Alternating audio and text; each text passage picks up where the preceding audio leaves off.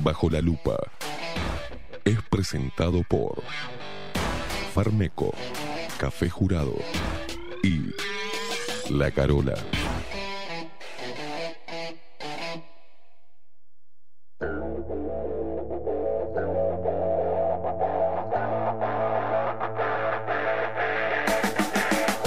A partir de este momento. Esteban Queimada Pone la actualidad del Uruguay. Bajo la lupa. Las opiniones vertidas en Bajo la lupa son responsabilidad exclusiva de su conductor.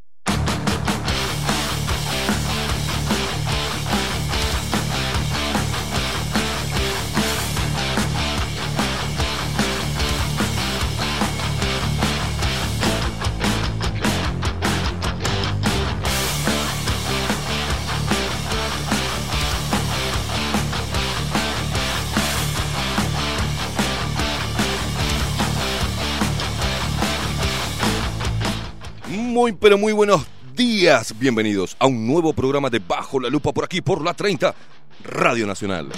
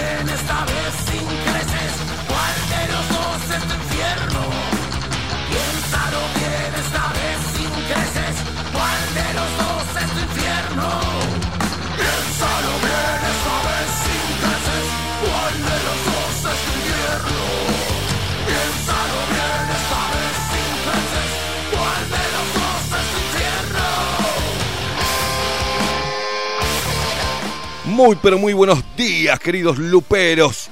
Queridos, queridos, cómo los quiero, cómo los queremos acá. Como siempre, arrancando un nuevo programa de Bajo la Lupa con toda la buena onda posible y que tenemos ahí, la sacamos para regalársela a ustedes que están ahí del otro lado, que se están levantando, eh, que ya van rumbo al laburo en el bondi. Bueno, gracias por apoyarnos todos los días. Recuerden a todos, les digo, que pueden seguirnos a través de todas las redes sociales. Ah, también a mí, ¿no? También me pueden seguir eh, arroba Esteban Caimada, fácil, Esteban Caimada, y en todas las redes sociales, en Instagram, en Facebook, en eh, Verdinger y en, Working for Verdinger. Me, siguen, me en Twitter, en Twitter, en Facebook y en eh, Instagram. ¿tá? ¿Tá, Maxi, con esos botones, la- ahora vamos, ahora vamos.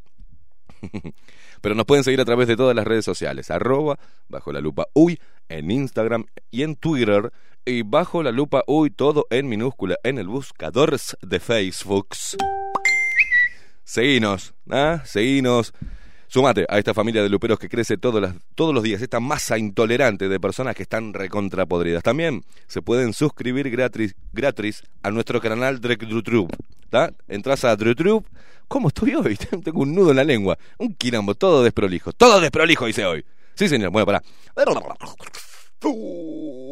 Se pueden suscribir a nuestro canal de YouTube y darle a la campanita, señores. Talenta la campanita. ¿Qué pasa? ¿Entendiste eso? Así reciben las notificaciones de nuestros programas en vivo. Bueno, 26 minutos. Ah, también se puede, nos pueden escuchar cómo. A ver. Sintonizan la radio. Que las vacunas no vienen, que coso, que, esta, que, que nos morimos todos, que no, eso no, cambia. Estamos aquí. Gracias al presidente. 1130 del dial, CX30 Radio Nacional, la única radio plural del Uruguay y con más fuerza que nunca. Nosotros, hasta una patada en el culo nos impulsa adelante. Sí, señor. Y también por la web, radionacional.com.uy, por las dudas. Por las dudas, porque YouTube se pone a veces medio, medio tereso y nos, censura. Y también por las dudas, si hay alguna censura, después subimos el video a nuestra página web bajo la lupa uy señoras y señores. No hay excusas para no escucharnos y además, bueno, está TuneIn, Radio de Uruguay, este Chaca Chaca, Blue, todas las aplicaciones este, para escuchar radio, ahí estamos también. Y además, y además de todo eso, después te subimos el programa, te subimos, dijo Maxi hace todo eso, a mm, eh, Spotify. Spotify que ahí estamos y nos encontrás como también bajo la lupa hoy, como autoayuda. ¿eh? Es para, darte una mano en este momento. Señoras y señores, es momento de presentar a parte del equipo.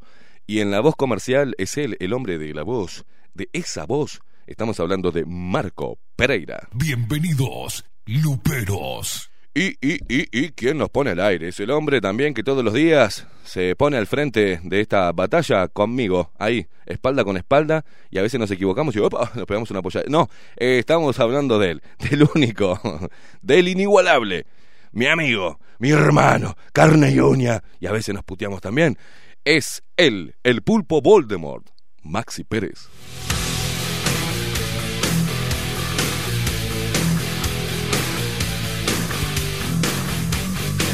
Despierta Uruguay con todo el rock debajo la lupa por aquí por la 30 Radio Nacional.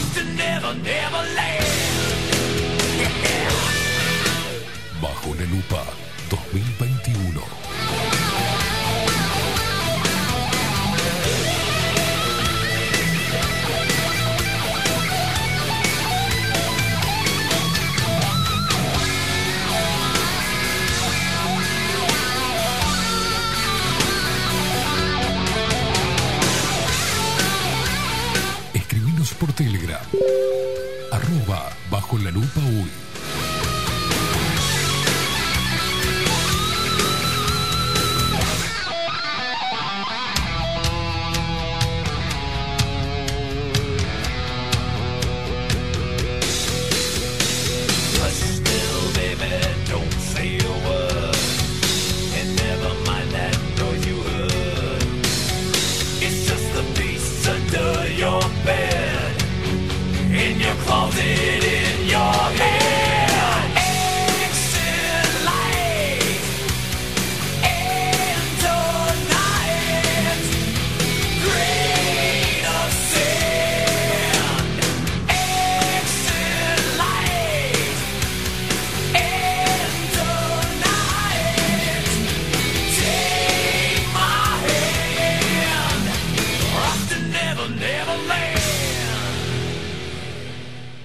Rock en la 30, porque bajo la lupa trajo el rock a tus mañanas para que salgas bien intolerante, para que encare la mañana, hoy con lluvia, no importa, salí, que metele, ¿sabes qué, tratamos de hacer? Es darte fuerza para que le pongas el pecho a las balas o los pechos a las balas.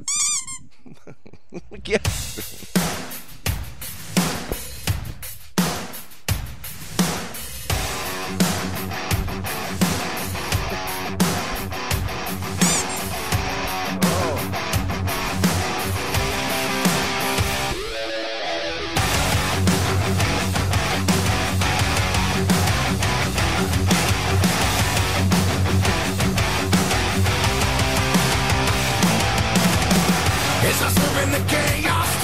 Y la gente ya se empieza a despertar y empieza a agarrar Telegram. Sí, señor. Acá, Raúl Alegre. Mirá qué apellido que tenés, guacho. ¿eh? Eh, buen día, te subimos. Dice, jaja, te salió el político de adentro. Y bueno, de alguna manera todos somos, todos vivimos inmersos en la política.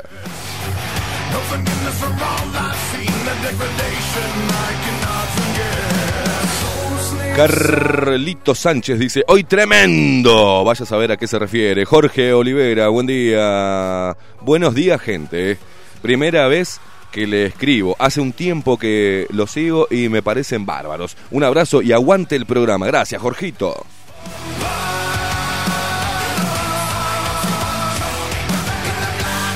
Gente, mire que sigue la, oferta. Eh, pongan eh, un mensaje tipo clasificados, el nombre, el teléfono y qué hacen. O si venden un producto, o si están eh, ofreciendo un servicio, o si se están ofreciendo para laburar y qué es lo, cuál es su especialidad. Que de repente le podemos dar una mano de acá, ¿eh?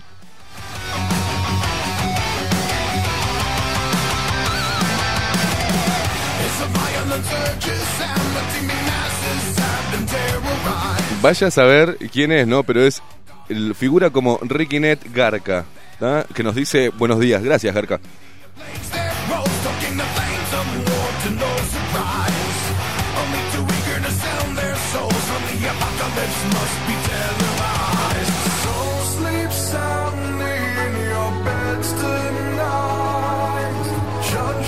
También Marcela que nos dice, hola, buen día, Queimada, saludos para todos con este día de otoño. Voy amordazada en el... Voy amordazada con el calzón en la boca. Mm, A laburar, gracias a Dios. Marcela, lámparas de PVC con luz LED vendo, dice. Mirá vos, Marcelita vende lámparas de PVC con eh, lámparas PVC con luz LED. Vendo, dice 095-579-942. 095-579-942. Dice que vende lámparas de PVC con luz LED. Bueno, este, sacate el calzón de la boca o no. Este, si vas en el bondi, eh, como que te van a mirar raro, ¿eh? Un abrazo.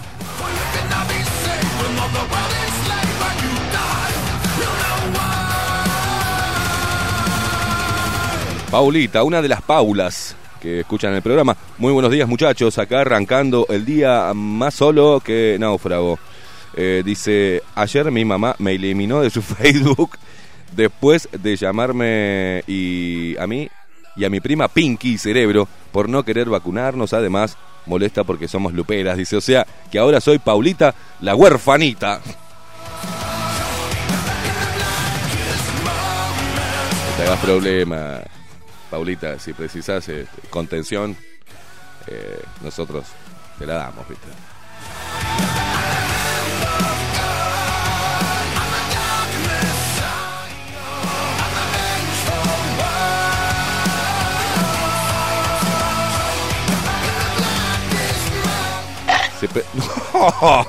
No, es contención de amiguitos, no sé. No.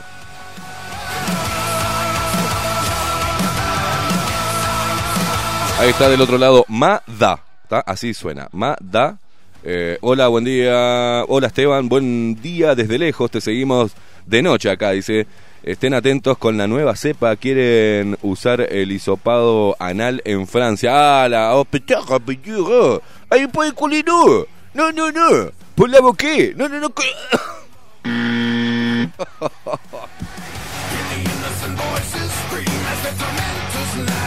Y, de- y desde China se comunican, tranquilo, tranquilo, francés, tranquilo, que no duele, es poquito, eh, te la meten unos centímetros en el ano y te vi ahí, COVID, sí, sí o no. Estoy viajando ya a Francia.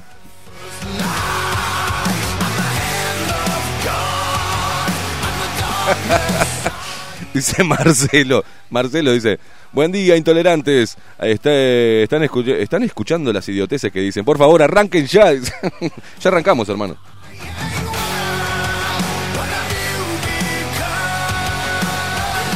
No, él se refiere porque deben- debería andar por otro lado escuchando la radio. Entonces quiere que arranquemos ya para levantarle el ánimo. Bien, Marcelo. Marcelo. agache- No, no, Marcelo, un abrazo enorme. Patricia, Pato, que está ahí también. Muy buenos y lluviosos días. Se no ve un carajo, me parece que... Ahí. Necesito tener más grande esto, Maxi, ¿puede ser? Eh, la letra, porque no sé cómo hacerlo. Porque está la letra tan chiquita que me, sangran los ojos todos los días. Me voy con sangrado ocular. Este, menos mal que solamente ocular. Muy buenos y lluviosos días, que se lleve lo malo y venga lo bueno. Arriba los corazones, los quiero de verdad. Mi abuelo, mi abuelo, mi finado abuelo decía, arriba los corazones y abajo los calzones. Dice, no,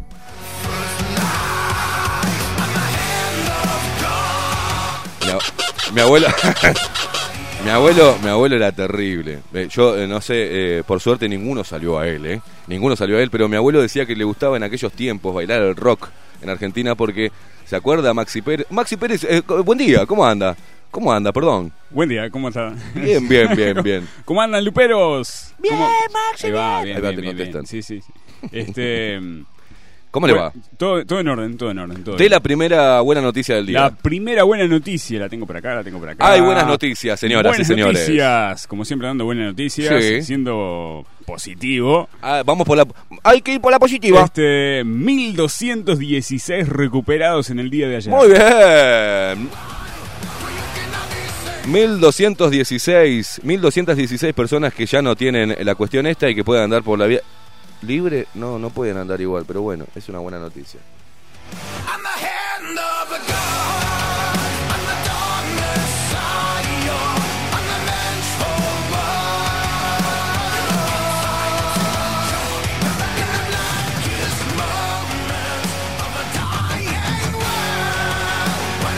San- esperaba algo más de mí. No, ahora voy a seguir. No, no, no, Es que cuando meta algo y me caliente, algo voy a alargar, pero yo acá calladito me veo más bonito. Mu- Calladito te ves más bonito. Claro. Bonitos y gorditos, muchachos. Venga, porque estaba hablando de mi abuelo. ¿tá? Del pícaro de mi abuelo. Y dice que él le encantaba, porque se acuerdan esa época del rock donde se, leva- se revoleaba la mujer con esas polleras largas que usaban las mujeres. Y mi abuelo me decía, y yo era chico, ¿eh? Mirá vos. qué bu- me dec- y, y siempre se escuchaba de- del otro lado, a lo lejos, la, la voz de mi abuela diciendo, ¡Tito! ¿No? Como diciendo, ¡No le digas eso al nene! Y, él me decía con cara de con cara de pícaro, me decía, ¡Ay, el rock era precioso en mi época! Yo las agarraba y las revoleaba para arriba para verle los calzones. Me decía, ¡No, abuelo! Y del otro lado, ¡Tito! Era así mi abuelo. Que Dios lo tenga en la gloria. ¿Sabés lo que hacía? Ahora, eh, con este temazo. Juan Casanova, mañana en estudios, ¿eh? En estudios, debajo de la lupa, Juan Casanova. Quienes están escuchando, viene acá a visitarnos y a hablar de. Bueno, a ver qué estamos buscando los artistas con huevo. Te tienen zombie, no te quieren pensando La data viene, la data va Somos la... Hoy te van a recordar a mi abuelo. No sé por qué me vino mi abuelo a, a la mente. Porque eh, se sentaba así, él con a tomar unos mates, ¿no? En la puerta. Y pasaba la gente y mi abuelo era terrible. Porque, terrible. Pasaban la- la- las vecinas, viste, las viejitas. eso. ¿Cómo anda, Tito? Hola, ¿cómo anda, vecina? Y por lo bajo decía, vieja puta. Así pasaba, ¿cómo anda? ¿Cómo le va? Oh, amigo, ¿cómo anda? Viejo pelotudo. Así estaba todo el día, eh, todo el día. Qué, qué- viejito más lindo. En todo lugar la máquina de terror no para de vomitar Mantener la distancia, quédate Y yo a veces, y a veces me pasa eso, pero eh, después lo fui quitando. Ahora di- directamente pongo cara de culo. O sea, no, no. Buen día. Y si no digo, hola, ¿qué tal? Buen día, ¿cómo le va a la gente que me cae bien? A la gente que me cae mal, hago, "Ue, ue, día, día. Viste que en el interior este, lo que hacen es ahorrar palabras. No es buen día, es día, día. Ue. Ese, en vez de decir hola, ¿cómo andás? No, es "Ue, buen día, solo te paraliza Y ahora es momento de actuar. Bueno, hoy tenemos a las 9 la columna de Aldo Mazzucchelli, de Extramuros. Eh, adentro de un ratito tenemos también la visita de los representantes de ASFU, que Asociación de Salones de Fiesta del Uruguay, para ver la problemática un poquito, que nos expliquen, que les expliquen a ustedes lo que significa este, cerrar una perilla en una actividad. También vamos a ver si mañana podemos tener a la gente de los gimnasios, ¿tá? Eh, que nos cuenten cuánto tuvieron que invertir para protocolizar sus, locales, la importancia del ejercicio en este tiempo, bueno, y cómo lo viven ellos desde su sector. ¿ah? Eh, bueno, siempre hay, en una medida, siempre hay un sector eh, este, perjudicado, y vamos a ver cuán perjudicado está. Mordé tu voz al menos para respirar, Ahí va Leonel Martínez, atención, eh, peluquería canina. Ah, a ver, peluquería canina en Maldonado. Atención la gente de Maldonado. Del- denle una mano a Leonel Martínez. Peluquería canina de Maldonado, Alice Neiguini. 099 760 022 099 760 022 Ahí tenés al perro peludo. Anda y que te lo peluquea Leonel Martínez. Estoy esperando a los rockeros salir a pegarle a esta farsa. Espero que no estén abajo de la cama. Los, adiós, dice acá, nos manda Martín Rock. Marty Rock. No sienten empatía. Los entes criminales que controlan tu vida, la tecnocracia modela tu normalidad. Te quieren zombie, no te quieren pensante. La data viene, la data va. Somos la mercadería en la cloaca virtual. Qué temazo este, ¿eh? Mañana vamos a estar con él acá, con Juan eh, Casanova, también hablando de esto que nos ponía Marty Rock, ¿no? De dónde están los rockeros haciéndole frente a esto, ¿no? Y si hay, ¿por qué no salen? Y si no hay, ¿por qué no hay? Desde el rock, esa fuerte oposición a lo, a lo impuesto, a esta locura, ¿no? Eh, bueno, vamos a estar hablando mañana con él y la próxima semana vamos a poder, eh, vamos a ver si podemos traer a la gente de mm, Rey Toro. Rey Toro también en estudios. ¿ah? Y un abrazo enorme a Claudio Picherno que nos banca a muerte. ¿Ah? Eh, Claudito y a Lali, un abrazo terrible. Y a no aflojar, ¿eh? A no aflojar. tu seguridad. Mordé tu voz al al menos. Acá el gallego Vidal hace parrilleros eh, y hornos eh, de pizza. Dice eh, 092 621 513. Gracias eh, Esteban Caimada. Dice, gracias Caimada. Repito, Gallego Vidal. Parrilleros y hornos de pizza 092 621 513. Bueno, atentos. Y ahora es momento de actuar.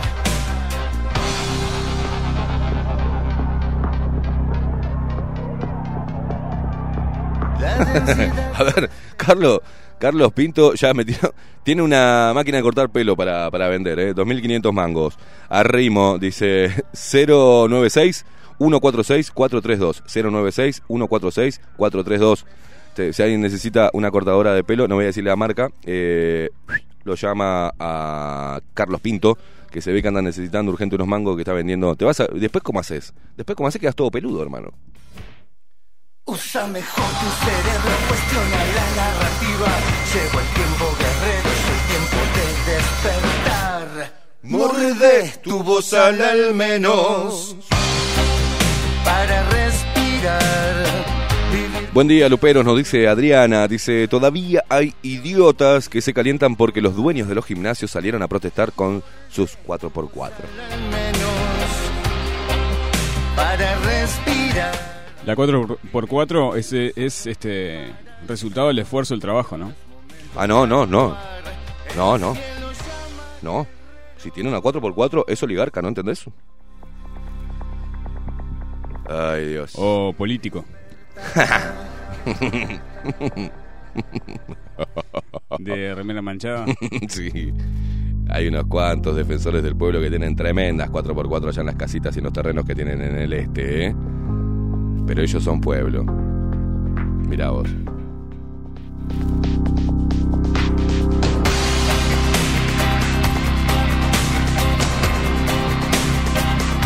Bueno, muchos mensajes, muchos mensajes. Acá me mandan, no me, no, no me, buen día Esteban y Maxi, hay que decirle a la gente de los gimnasios que organicen una salida a entrenar a los shoppings, dice a los casinos y a los supermercados. Arriba, gente, no aflojen.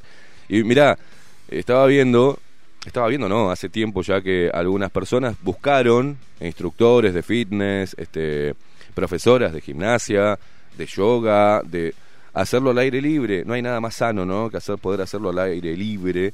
Y ya empezaron a perseguir que no, no, no, no, no, esto no pueden hacer en la vía pública, cobrarle plata a la gente para hacer ejercicio, tienen que pagar impuestos. Allá va la intendencia, ¿viste? A correrlos, dejen en paz, dejen en libertad a la gente. Y allá también este, sí, hay gente para todo. Y si podemos promover el, el ejercicio con los altos índices que tenemos de hipertensión este, y demás, de obesidad, está bueno que se genere deporte en todas las esquinas igual. ¿Tá? Entonces déjense de joder y dejen en paz a la gente laburar y buscar, buscar la forma de, de hacer un mango en forma independiente. Dejen, déjense de joder. Maxi Pérez. No, le iba a decir de que mucha gente piensa que como no están en el gimnasio no hay que cobrar, pero es, es conocimiento. Porque Obvio. El, el- el profesor es profesor porque sabe. Eh, por conocimiento o astucia, no jodan. ¿ah? Claro. Porque el gimnasio, o si los gimnasios se quejan porque hay instructores que están haciendo clases al aire libre, no creo que se quejen porque... La miércoles. ¡Me muero! ¡Me muero! Eh, porque ellos tendrán que tener la, la audacia también de buscar que eso no, no genere un impacto para, para su negocio. ¿Cómo lo hace? Bueno, usando la cabeza, marketing, eh, buscando nuevos, este, nuevos socios de su club. Así que déjense de joder, ¿tá? Dejen en paz a la gente que está promoviendo el deporte y que se está ganando unos mangos de forma honrada, ayudando a la gente a mejorar su calidad de vida y su físico, y su organismo, y su salud. No jodan.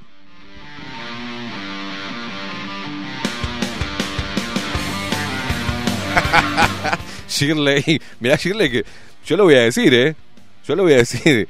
Dice... mm, Dice, bueno, acá dice, buen día, Luperos, buen jueves. Ahora veo que saliste a tu abuelo, escorpión, me dice Shirley. Dice, abrazo, no, no, yo no salí. Mi abuelo no tiene nada que ver conmigo. A mi abuelo también le decían Tito y era fatal. Dice, bueno, ella, eh, un aviso clasificado, Shirley. Vende suegra vacunada, pero pago la diferencia.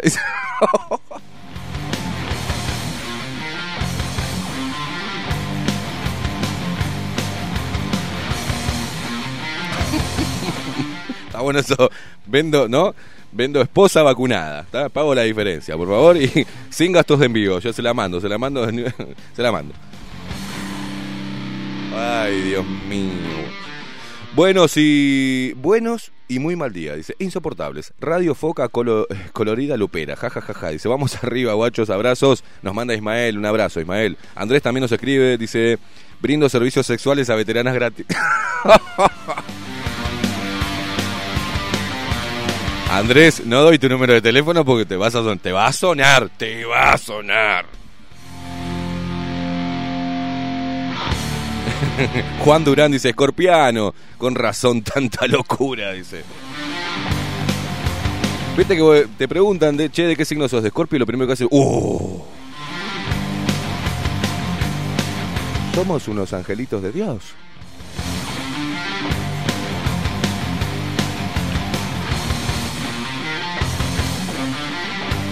Yo, Maxi y yo estamos generando, estamos arrancando un emprendimiento. Nosotros eh, untamos en aceite a mujeres que necesiten que la, la- eh, mejorar la circulación. ¿ah? Hacemos masajes, masajes en todo el body. Eh, con Maxi salimos después del horario laboral.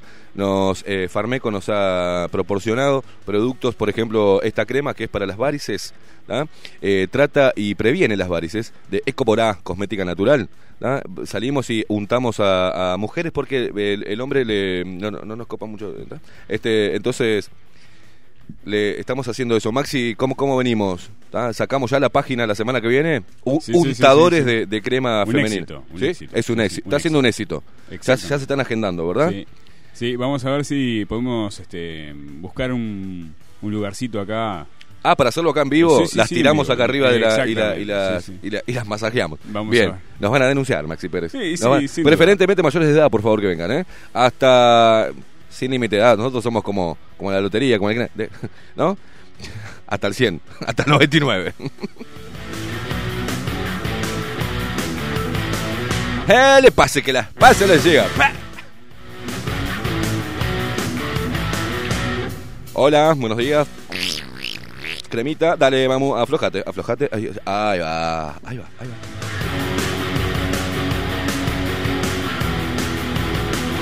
Basta de joda, Maxi Pérez. Basta de joda. Voy a tirar un poquito de, titulares, ¿le parece? Porque hay que informar a la gente y si no se ponen mal. Y hoy veo que no dije ni una casi ni una mala palabra, ¿no? No me calenté, no hice nada de eso. ¿Cómo, cómo, cómo me vio?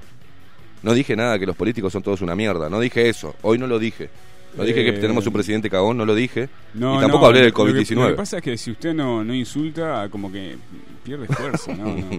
Es que soy un puteador serial. Claro, entonces uno ya se acostumbra. El que, el que escucha todos los días ya, ya, ya está curado, está Ayer, acostumbrado. ayer, Maxi, algunos, algunos que deben tener poco sexo también, o se deben masturbar mucho, eh, calculo que son una de las razones, entre otras, ¿no? No sé, es mi teoría.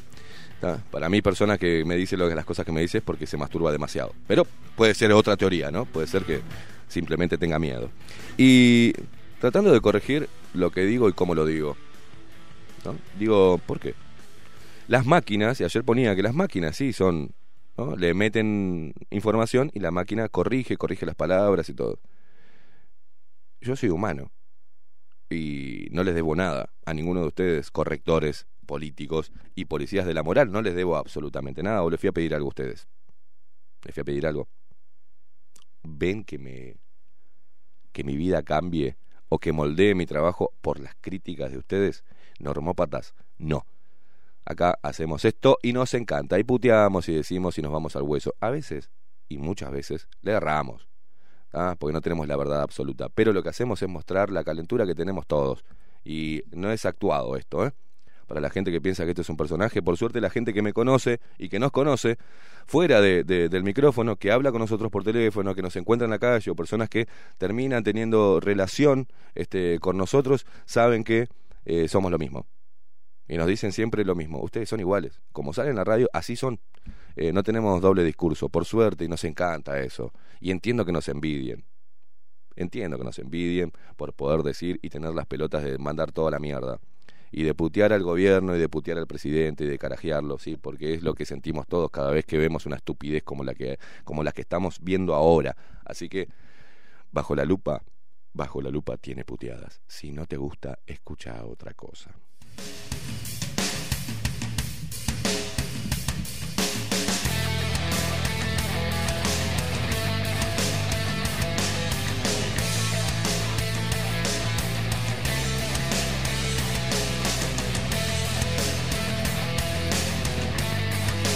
La fórmula Vascuade fue creada para ayudar en el tratamiento del cáncer. Es compatible con los tratamientos convencionales y se usa en forma complementaria. Mejora la calidad de vida del paciente, es natural y no tiene contraindicaciones o efectos adversos. Es un producto de homeopatía Farmeco, constituyente 1735 y en Zavala 1377. Teléfono 2403-2341. WhatsApp 095 854532. En la web farmeco.com.uy. Enviamos a todo el país.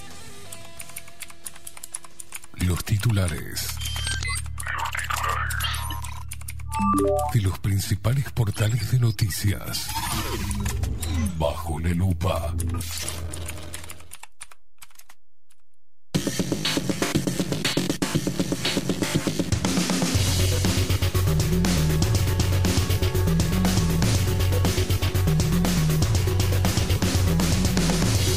Para que antes de empezar eh, a la lectura de los de los titu- titutontos, em, Jorge dice, eh, hablando, eh, se coparon mucho con el tema de los abuelos, ¿no? Hablar de los abuelos. Dice, el único abuelo que conocí fue el materno y falleció cuando yo tenía seis años. Fumaba naco y chala, dice, y cuando cortaba una rodaja para desmorrugar me decía, ¿querés chocolate? Mientras me hacía el amague de convidar. Cuando yo le iba a agarrar me sacaba la mano.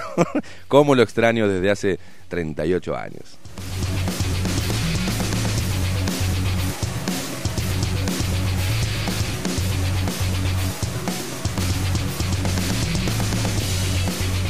Bueno, bueno, no nos pongamos nostálgicos, si no empezamos a llorisquear todo con, con los abuelos, ¿eh? Eh, Y más en esta época. Helicóptero acá, Diario El Observador. Helicóptero que llevaba vacunas de Pfizer se accidentó y se perdió, se perdieron las dosis. ¿Qué carajo? A ver, para.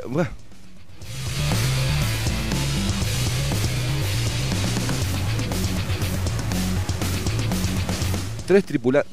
Tres tripulantes. Tres tripulantes. Son los hijos de puta.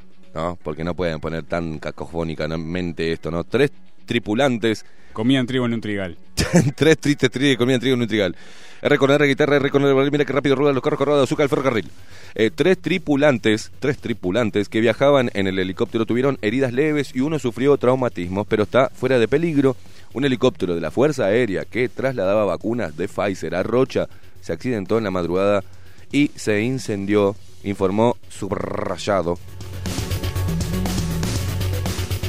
Y confirmó el observador. Eh, ¿No serían esos helicópteros nuevos que adquirió la Fuerza... la fuerza ¿No? No, no. Imagino el comandante, ¿para qué te traje, nene? ¿Para qué te traje?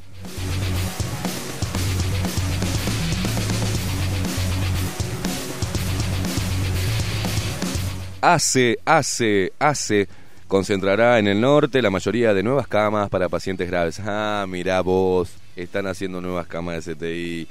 Chickplin, ¿tenés el Chickplin, Maxi? Tenelo por ahí porque casi todas las noticias tienen un Chickplin atrás, ¿eh? Repito, ACE concentrará en el norte la mayoría de las nuevas camas para pacientes graves.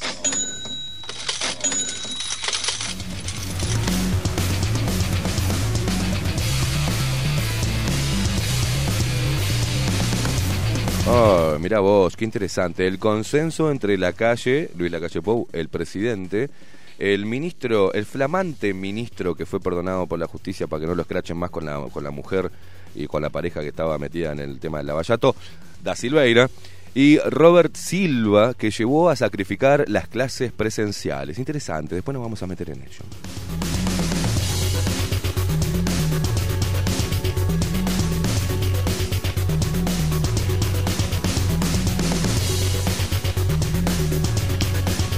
La orden, ¿cómo ponen ahora todo Semana Santa? Eh? Ahora son todos católicos, ¿está? Ahora que no está al frente, al frente del gobierno, todos dicen Semana Santa. Antes ponían turismo, turismo, turismo, para respetar la laicidad. Ahora ponen Semana Santa de Juan.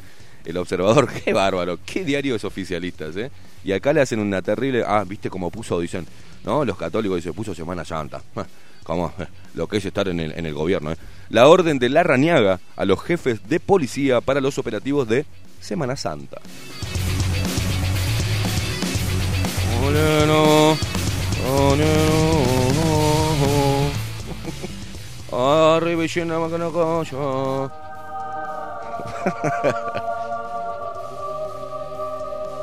Perdonamos a todos nuestros hermanos pedófilos. no somos todos pedófilos. No, no nos estigmaticen. Estamos aquí para... ¡Ta! Cortame esto que me agarra náuseas. Maxi Pérez, por favor, te lo pido. Sacame... Ah, Un abrazo a todos los católicos, eh. miren que no es nada contra el catolicismo, simplemente me llamó la atención el tema de Semana Santa.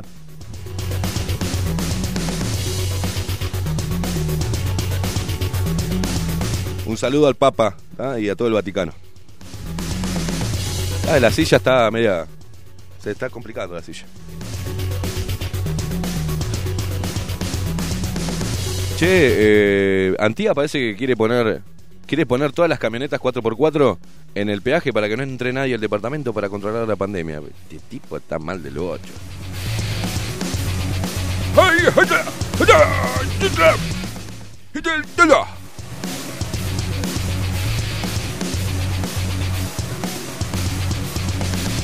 Bueno, está muy aburrido el observador, paso para acá. A, más de uno se le, se le, está saltando el bigotito. Sí, es impresionante esto. ¿Cómo esta pandemia puso a los fascistas así, no? ahí arriba. Qué loco. No, no, pero ayer subí una entrevista a Huxley, creador del Mundo, Mundo Feliz.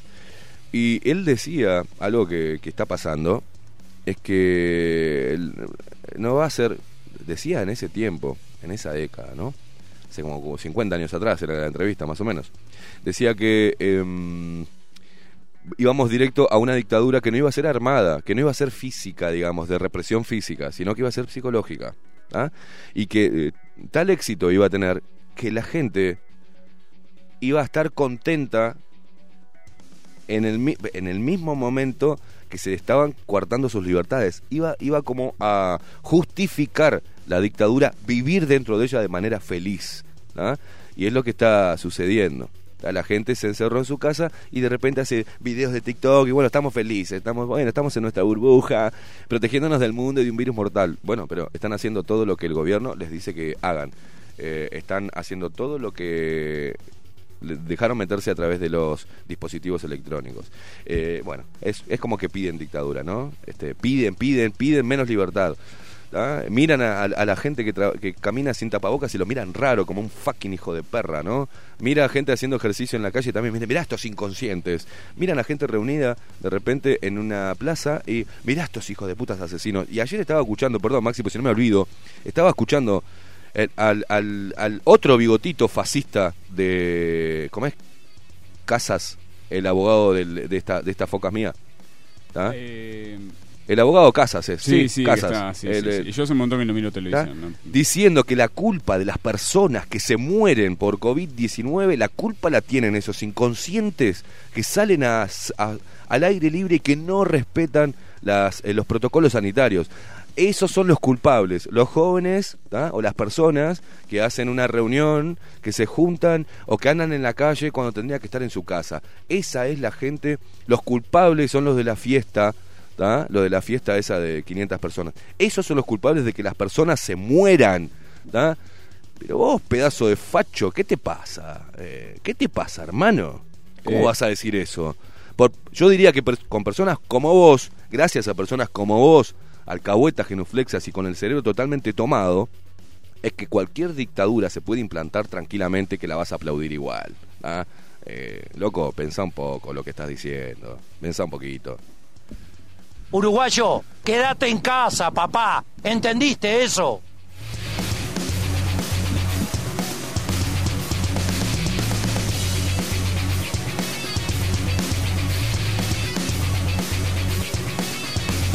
Voy, ¿todavía tienen a He-Man ahí? Todavía tienen a He-Man en el panel. ¿ah? Todavía tienen a He-Man que se, fue, estaba todo el quilombo ahí, posiblemente podía salir salpicada de lo que fue la comisión del Hospital Maciel de apoyo ¿tá? y lo que fue su empresa privada este, laburando en la campaña de Álvaro Villar, de su amiguito. Y todavía tienen a He-Man ahí, ¿le pagan a He-Man para estar ahí o He-Man paga? Por el poder de Crazy Cool.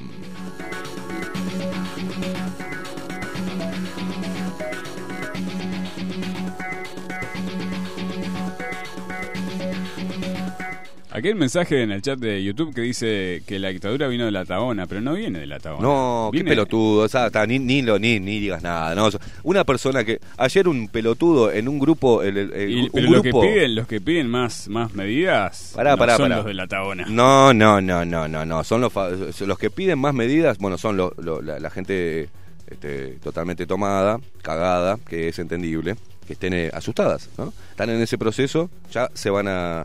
Ya van a tomar un poco de coraje cuando se den cuenta de la mentira, de algunas mentiras, ¿no? Pero, o de la exageración en todo caso, no de la mentira, para que no se pongan sensibles.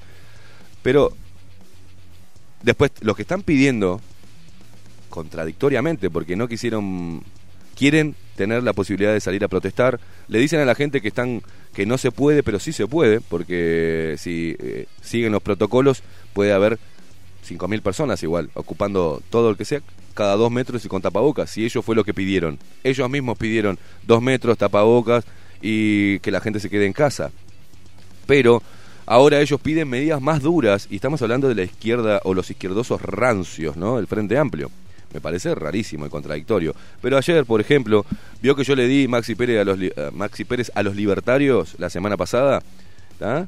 Eh, en un grupo, un pelotudo, porque es un pelotudo, eh, en un grupo de WhatsApp, de no, WhatsApp no, de, mm, de Facebook, que se llama, que parece que es del Partido Libertario, o de uno de los partidos, porque hay como tres o cuatro que se están peleando a ver quién la tiene más grande.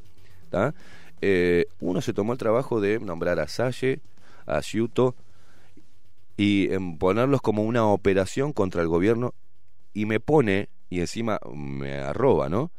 Qué raro que Esteban Queimada se preste para esto. O sea que teóricamente para este eh, descerebrado, este tipo totalmente imbécil, yo soy parte de una operación con Yuto y Salle para darle palo al gobierno. O sea, ¿en qué país vivís, boludo? Eh, eh, y de esos boludos que no comprenden, está lleno. Y ese es el gran problema.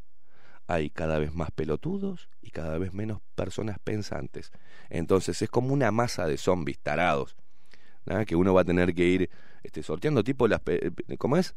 Este, de estas, estas series de Walking Dead es que, que son un grupo de sobrevivientes que no están infectados y después todo lo demás, ¿viste? Y los tienen que cagar. no, los tienen que cagar matando. Bueno, más o menos lo mismo, ¿está? Sin el grado de violencia y sin la monstruosidad de "Eh, zombie. Pero más o menos Yo soy más andan viejo, ahí, ¿eh? Yo soy Andan de ahí. Resident Evil. Ah, Sí, sí, 20 sí, bueno, está. Bueno, va a pasar eso. Vamos a hacer un grupo de personas que no estamos, que no estamos to- totalmente tomadas, tratando de batallar con estos zombies, porque son zombies en realidad. Cuando vos escuchás este, este tipo de cosas, "Ah, este tipo, vos esta mujer no está pensando. No, no, no, no, no, no, no, no, no, no, no, no corre, no, no. No, no, no, tiene un coágulo o algo. No, está bien esa persona. Pero me extraña que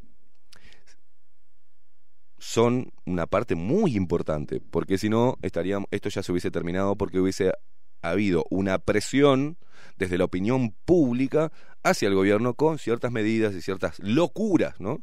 Ciertas locuras, pero no, obvio, gana porque los políticos saben que la mayoría son idiotas.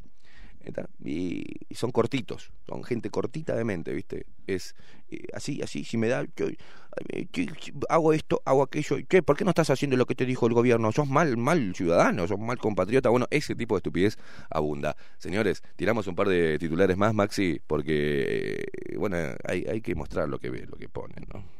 Subime, subime, Maxi. Subime ahora, Maxi. Subime la música, Maxi.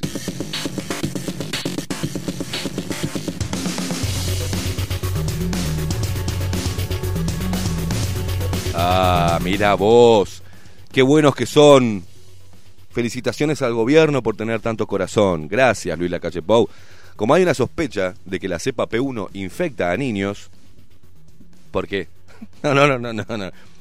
Claro, el COVID-19 no afectaba a niños. Los niños estaban, estuvieron siempre fuera de esta discusión. ¿no? Por ahí se quiso decir durante, la, la- ¿no? durante este año que eh, podrían ser conductores o de que, ¿no? Pero los niños no.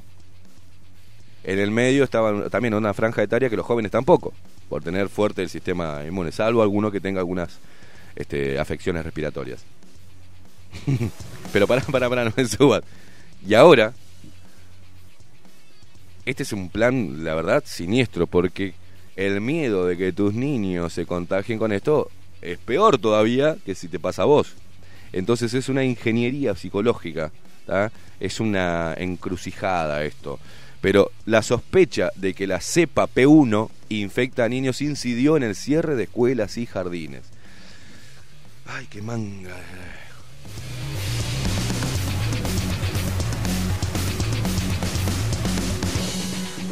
Y el muestreo del Ministerio de Salud Pública en Rivera encontró circulación de tres variantes de COVID-19, todas brasileñas.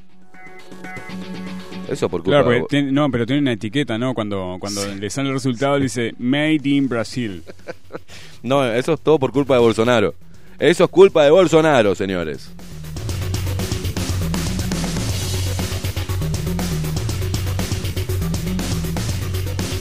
El golpe de COVID-19 a la economía eh, en 2020 la llevó a la peor caída desde el 2002. ¿Qué pasará en 2021?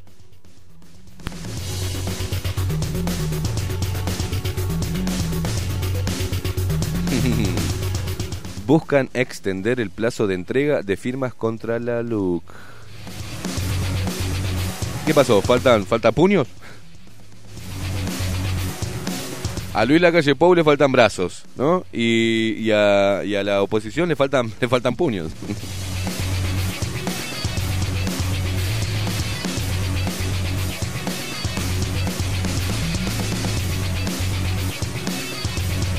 Bueno, viste, acá nos da el pie para irnos a la pausa. Dueños de salones de fiestas tras las medidas. Hubo cero casos con los protocolos sanitarios. Cero casos, ¿está?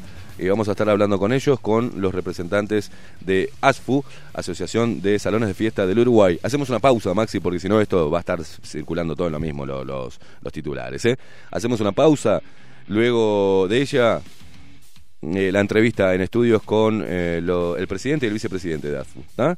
Quédate ahí prendido, acompañanos. Y hoy también después tenemos la columna de Aldo Mazzucchelli de Extramuros. Lindo programa de hoy. Acompañanos, a pesar del mal tiempo, eh, hasta las 10 de la mañana haciendo esto que nos encanta. Poniendo a todo y a todos bajo la lupa.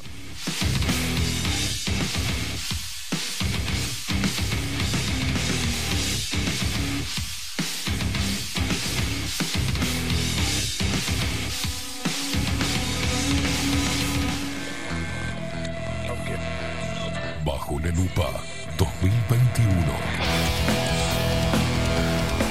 Por Radio Nacional. Bajo la lupa. Periodismo independiente.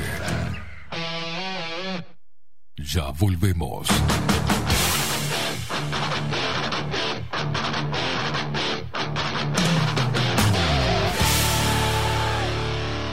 Bajo la lupa. En Homeopatía Farmeco, Farmacia Ecológica del Uruguay, nos dedicamos exclusivamente a la elaboración de productos naturales con los más altos estándares de calidad y seguridad. Homeopatía, terapias florales, fitomedicamentos, fórmulas magistrales, cosmética natural y alimentos naturales. Estamos en nuestras dos casas, Constituyente 1735 y en Zabala 1377. Teléfono 2 403 2341, WhatsApp 095 85 45 32. En la web www.farmeco.com.uy. Enviamos a todo el país. Café Jurado, directamente desde la planta hasta su propia taza, siempre garantizando la mejor calidad. Café Jurado, su cuerpo, su intenso sabor y su aroma hacen de nuestro café un placer único. Desde 1912, pasión por el café. La Carola. 13 años haciendo las mejores paellas y tortillas españolas de Montevideo. Sus chefs, Marcos y Carola, no solo ofrecen las mejores paellas, sino que también tienen las mejores pavlovas de la ciudad. Cuentan con un jardín exclusivo para tapeos, degustaciones de vinos y reuniones familiares. También ofrecen un menú express con opción de pasta y jugos naturales. De martes a viernes a partir de las 20 horas, sábados y domingos, también al mediodía. Instagram, La Carola Tapas. Gonzalo Ramírez 2225, esquina Juan Polié. Reserva tu lugar 099 24 20 72. La Carola, el clásico de la ciudad. Si busco timbres notariales Salón Libertad. y si busco juguetes Salón Libertad. y si busco... No busques más. Salón Libertad tiene todo lo que te puedas imaginar. El salón más completo del centro. Agencia oficial de timbres notariales, profesionales y judiciales. Y si busco fotocopias También en Salón Libertad. Paraguay 1344. Teléfono 2 938 33. y si busco golosinas y si busco refrescos y si busco alfajores También Salón Libertad. 2 938 33. Estudio Jurídico Notarial, Perezcal, Schneckenburger y Asociados. Más de 25 años de experiencia en todas las materias, representando a estudios nacionales e internacionales. Una amplia trayectoria en materia penal, sucesiones y reivindicaciones. Más de dos décadas de experiencia recuperando terrenos ocupados. Torre Gorlero, oficina 20, 21 y 22. Doctor Perezcal, 099-309-319. Doctor Carlos Schneckenburger, 099-667-087. Estudio Jurídico Notarial, Perezcal, Schneckenburger y Asociados. Mercado de Carnes La Vaquilla. Ofrece a sus clientes los mejores cortes y la mejor atención. ventas por mayor y menor, descuentos especiales a colegios y caterings. Envíos sin cargo. Teléfono 2 208 9877. Horarios de lunes a sábados de 7 a 13.30, de 17 a 20 horas. Domingos de 8 a 13 horas. El tierno sabor de nuestras mejores carnes a su mesa. Mercado de Carnes La Vaquilla. Avenida San Martín, 2555. Teléfono 2 208 9877. Envíos sin cargo. Hola, ¿cómo estás? Mi nombre es Maru Ramírez. Soy locutora profesional desde hace 26 años. Cuando me preguntan, ¿cualquier persona se puede dedicar a la locución? Mi respuesta es bien sencilla. El 20% es la voz y el 80% es lo que vos haces con ella. En los workshops que doy de locución comercial, descubriremos no solo si quieres ser parte de este mundo, sino también cómo trabajar de tu voz, cómo organizarte, cómo ejercitar tu voz para una mejor dicción, modulación y respiración. No, no importa que no tengas conocimiento de locución. Lo que importa son las ganas de aprender y descubrir un mundo nuevo que te pueda ayudar a conocer tu voz y una nueva forma laboral. Te espero. Dale, comunicate por WhatsApp al 095-062-082 o por Instagram, arroba marulocutora. La 30. Radio Nacional. Puso la mañana de las radios bajo la lupa. Esteban Queimada hace periodismo en serio. De lunes a viernes, de 7 a 10. Bajo la lupa. Y agárrate fuerte. La 30. 11.30 AM.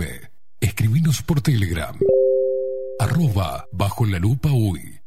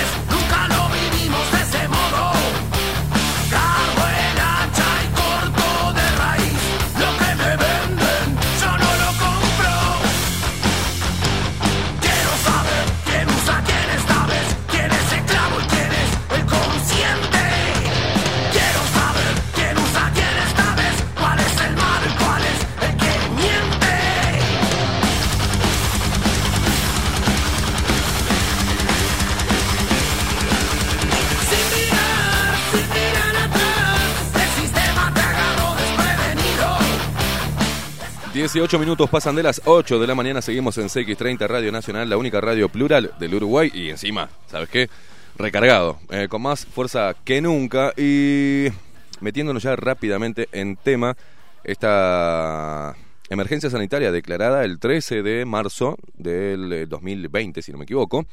Eh, creo que esa, esa fecha no me puedo equivocar porque la tenemos grabada a fuego muchos significó la reducción de algunas actividades que mm, llevaran a la aglomeración, que la aglomeración tampoco, ¿no? Fue mutando de- del significado. ¿Qué es aglomeración? Bueno, la gente eh, ya está empezando a conocer qué es aglomeración. Algunas son aglomeraciones que son peligrosas, pero la misma cantidad de personas reunidas en otras actividades no es peligrosa. Es una de las contradicciones, ¿no? Y en toda medida de... mm, digamos, sanitaria y de reducción de la movilidad y de algunas actividades, hay sectores que son perjudicados. ¿Cómo vienen sorteando este tema desde el 13 de marzo de 2020? Porque mm, una de las discusiones también, bueno, se corta una actividad, no ingresan, no ingresa dinero para ese sector, pero a su vez tienen obligaciones tributarias impositivas y tienen que pagarlas. O sea, lo único que no para son los impuestos algunas medidas que tomó el gobierno para suavizar un poco que tampoco sirvieron y eh, al día de hoy, esperando obviamente una apertura, parece que hay un retroceso y hay desesperación. Vamos a ver cómo está este sector. Estamos hablando de los dueños de salones de fiesta del Uruguay, eh, nucleados en una asociación que estaría bueno que la pueda encontrar acá. ASFU, Asociación de Salones de Fiestas del Uruguay. Eh, pero hoy tenemos a los dos representantes, los principales. Y tenemos a uno que, que tenía muchas ganas de venir, que es el, es el vicepresidente. Estamos hablando de Javier Aval, presidente eh, de la asociación, y Juan Gandolfo, vicepresidente. Muchachos, ¿cómo andan? Buen día, ¿cómo andan? Muy bien y muchas gracias por, por, por invitarnos. Por favor, un placer. Eh, los hemos visto, por eso yo decía de dónde los conozco, y sí, los hemos visto en la televisión, reclamando también eh, o mostrando, digamos, cómo, cómo impactaba en, en este, en su sector este tipo de medidas y, este, y este, esta pandemia, ¿no? ¿Cómo vienen hoy, muchachos? De- Desde aquella vez que venían reclamando, ¿hubo algún cambio? ¿Sirvió eh, alguna medida? ¿Tuvieron? Bueno, cuéntenos cómo están hoy. ¿Cuál es la preocupación de hoy? Que ya la sabemos, pero está, de boca a sí, ustedes, de- ¿no? De vuelta. de- El parate este nuevamente, obviamente nos genera mucha preocupación porque nos trae de vuelta a aquel 13 de marzo, que te sumo, a los que son supersticiosos, viernes 13 de marzo. Viernes 13 de marzo. De 2020. Y claro, cuando, cuando pasa esto, desde de vuelta decís, vuelta la, la pelota a la casa del vecino. Eh, mismas medidas, situación este, pandémica peor si se quiere. Entonces sí, nos preocupa mucho lo- los pasos que, pretende seguir el gobierno y la, y la no comunicación, como, hicimos en la carta, de- del aviso previo de, che, gente, pasa esto, vamos a hacer esto y, y- y tener un mínimo intercambio, porque eso lo, creo que es lo del... Desde el vamos tendría que haber algo así, ¿no? Sí, el, bueno, el, el- la comunicación viene turismo, estamos tratando de, de hacer una última medida para ver si después de turismo podemos empezar a abrir un poquito algunas actividades, algo. No hubo nada de eso. No, y aparte nos preocupa que este, cuando se cierran actividades, eh, entre todas las que cerraron, está cerrando las pocas que tienen trazabilidad real, ¿no? Las escuelas, los salones. Después, no hay ninguna otra con trazabilidad real. Vos entrás a cualquier otro tipo de establecimiento y a vos no te toman el nombre y los datos, ergo no sabés quién estuvo con quién en contacto. Entonces cuando te dicen Bueno, que pierden- también lo- los gimnasios, lo mismo, que tienen sus, ¿no? tienen su sus planilla, socios, tienen sus su- socios. No, no solo sus socios, sino que también este, con todo esto que se han adaptado ellos, eh, también vos tenés un horario, vos, vos tenés que pedir hora para usar ciertas máquinas, cosas. Entonces, en definitiva, sabés, ya, Esteban estuvo con Juan y estuvo con Javier a tal hora. El resto de los establecimientos que normalmente uno va, no te- la temperatura, que digo, no quiero hablar ni calentar con el, el termómetro, Sí, sí, sí. capítulo sí. aparte, y entras. Digo, el alcohol en gel o el alcohol este que te, que, que te espolvorean y listo. Entonces, dejás abiertos lugares sin trazabilidad y cerrás los que tienen trazabilidad. O sea, es, es- es totalmente ilógico. Entonces, es lo que decíamos, en una situación como la de ahora, cerrabas todo, me calienta, te entiendo, dale, vamos arriba, segui- seguimos apostando como apostamos en día uno. Ahora, cerrás los que tienen trazabilidad y dejás abiertos los demás, no sé a qué están jugando. La información básica para que la gente conozca es eh, cuántas personas nuclea, cuándo se crea ASFU, en realidad, uh, perdón, cuántas, cuántas, eh, cuándo se forma ASFU ¿ah? como asociación y cuántos, cuánta gente nuclea. Eh, porque no solamente son los dueños de, de, esto hay que tenerlo en cuenta, los dueños de los salones de fiesta o quienes alquilan salones de fiesta o quienes trabajan con eso, sino también todas las familias que hay atrás, to- todas las familias que hay atrás de las personas. ¿Cuánto? ASFO se crea a partir del, del 13 de marzo, comienza como un grupo de WhatsApp, eh, donde, bueno, una página en particular nos, nos metió a todos ahí en un grupo, obviamente con el consentimiento de cada uno de nosotros. A partir de ahí, bueno, se empezó a organizar Sí, ¿qué hacemos, no? a los tumbos porque nadie es eh, nadie era gremialista antes de, de esto. No estábamos eh, unificados en lo más mínimo. Yo no sabía ni quién era el colega que estaba a tres cuadras de mi salón. A partir de ahí nos organizamos con Javier a la cabeza se llamó elecciones y se forma esta comisión directiva eh, y bueno, Nuclea, hoy estamos alrededor de 120 salones en todo Uruguay. Hay muchos más, hay algunos que están en alguna cámara por ahí, otros están eh, pertenecen a, a, a otro a otro sector, o sea, del mismo dentro del mismo sector, pero nucleados en otro lado. Bien. y entendemos que cerca de 50.000 personas son las que están directa o indirectamente relacionadas con las fiestas y los eventos. A partir de ahí hay 74 rubros, sacamos la cuenta, 74 Sí, rubros. ni que hablar de eso, que es... Es una eh, locura. Desde la señora que hace la torta hasta el que te alquila el traje. eh, Servicios de el catering, el claro. cuidacoche, este, hablas con el que vende cotillón. eh, exacto. o, o el lavadero que lava los manteles. Digo, es demasiado amplio y no, no se está teniendo en cuenta todo eso. Que, o sea, recién venía escuchando y hablaban de las 4x4 de, de los dueños de los gimnasios. Perfecto. Acá todo el mundo se cree que nosotros somos eh.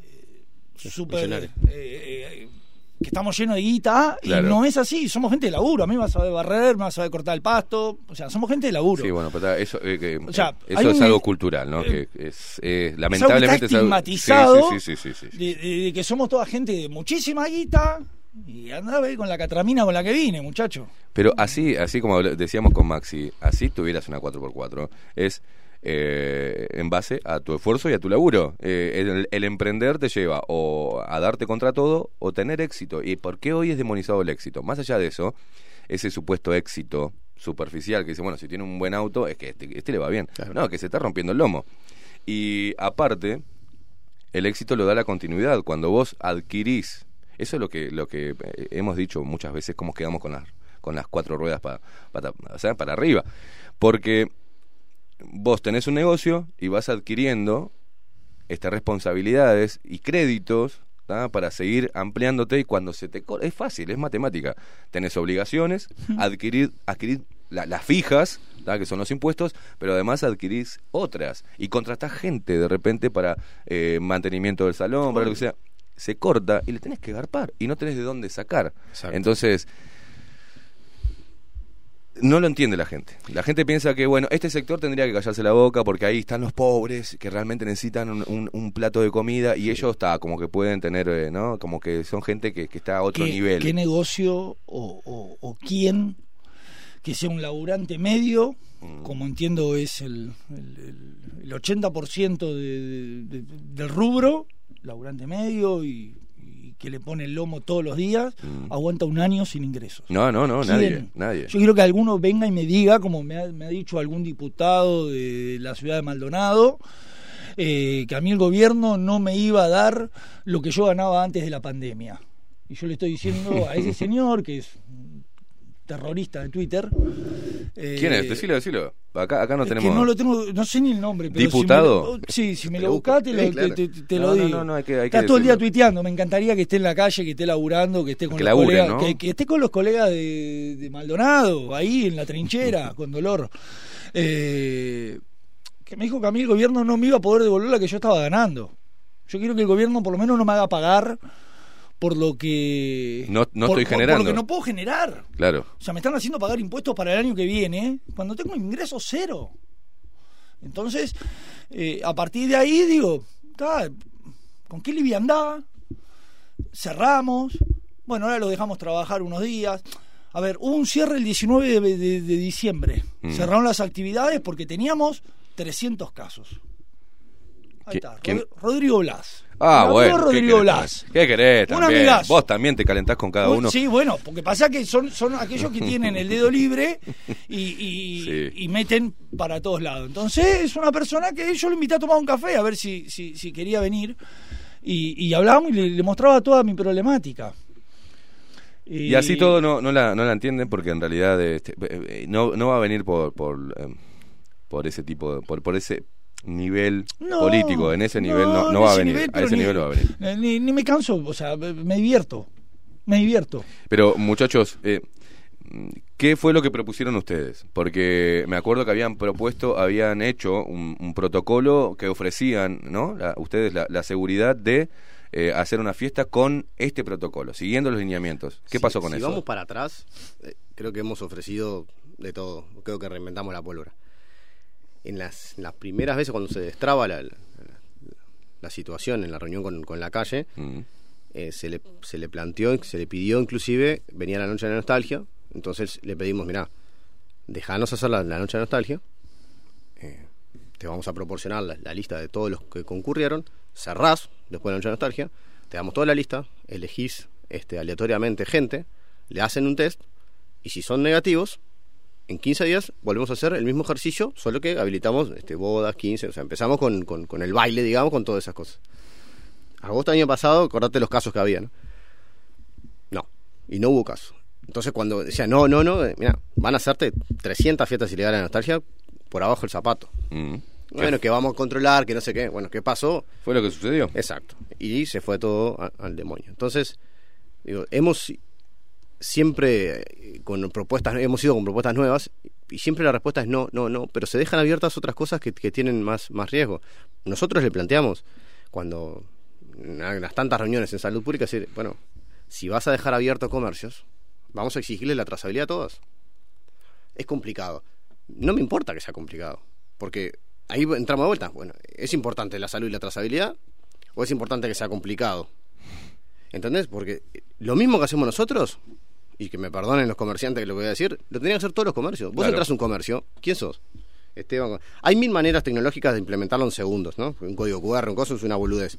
Pero entras a un comercio, yo tengo que saber quién entró. ¿A qué hora? Porque si mañana Esteban da positivo, tengo que saber a ver dónde anduvo para contactar a la gente y listo. Y para, che, mira que estuviste acá, estuvo. No te va a pasar nada, porque si vos entras a un comercio y salís, tampoco que vaya a pasar nada.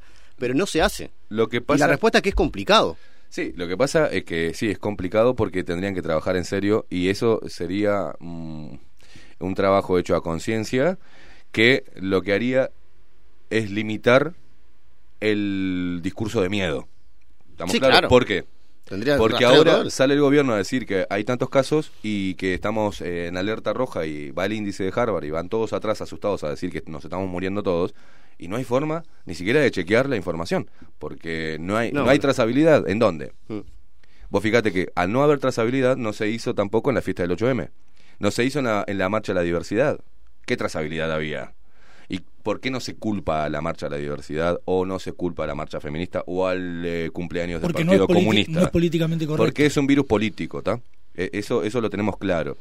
Eh, y eso no- nos preocupa también. Porque así como ustedes, hay muchos sectores que han invertido y, y se han mostrado eso que habla el presidente de decir bueno la responsabilidad esa no la, respo- la, la libertad responsable el hecho de colaborar con el gobierno. Ustedes como los gimnasios han invertido también y han se han roto la cabeza para protocolizar para contribuir con la trazabilidad.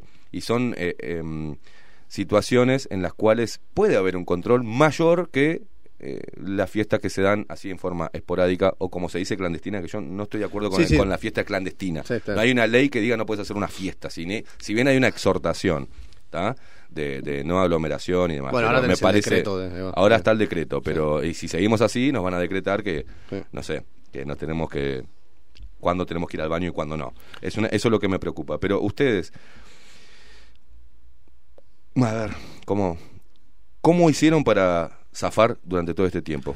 Bueno, en realidad ahí, ahí sí entran, este, hay actores, no, todos los actores políticos son malos, hay Mm. actores políticos que, que nos han dado una mano importante, eh, hemos tenido respuesta de, de- de mails, de- del último protocolo, por decirte algo, alguien de presidencia un sábado a las 10 de la noche, Bien.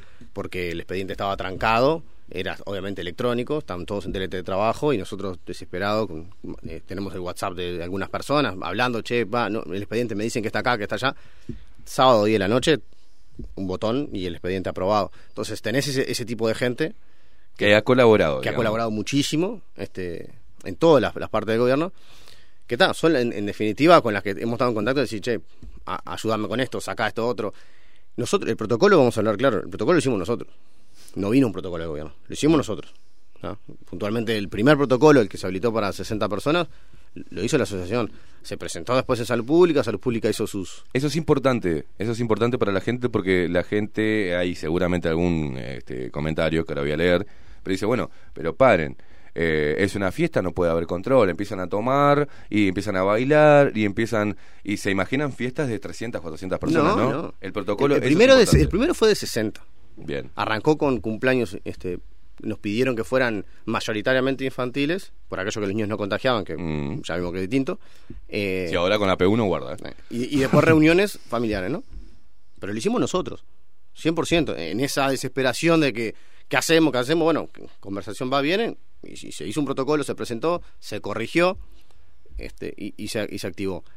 El- la segunda ampliación, este, también habíamos presentado un protocolo, ahí sí nos llaman de OPP, este, este, nos llama Alfi puntualmente, nos presenta un, un borrador de- de- del nuevo protocolo para seguir ampliando, que ahí sí estaba el baile.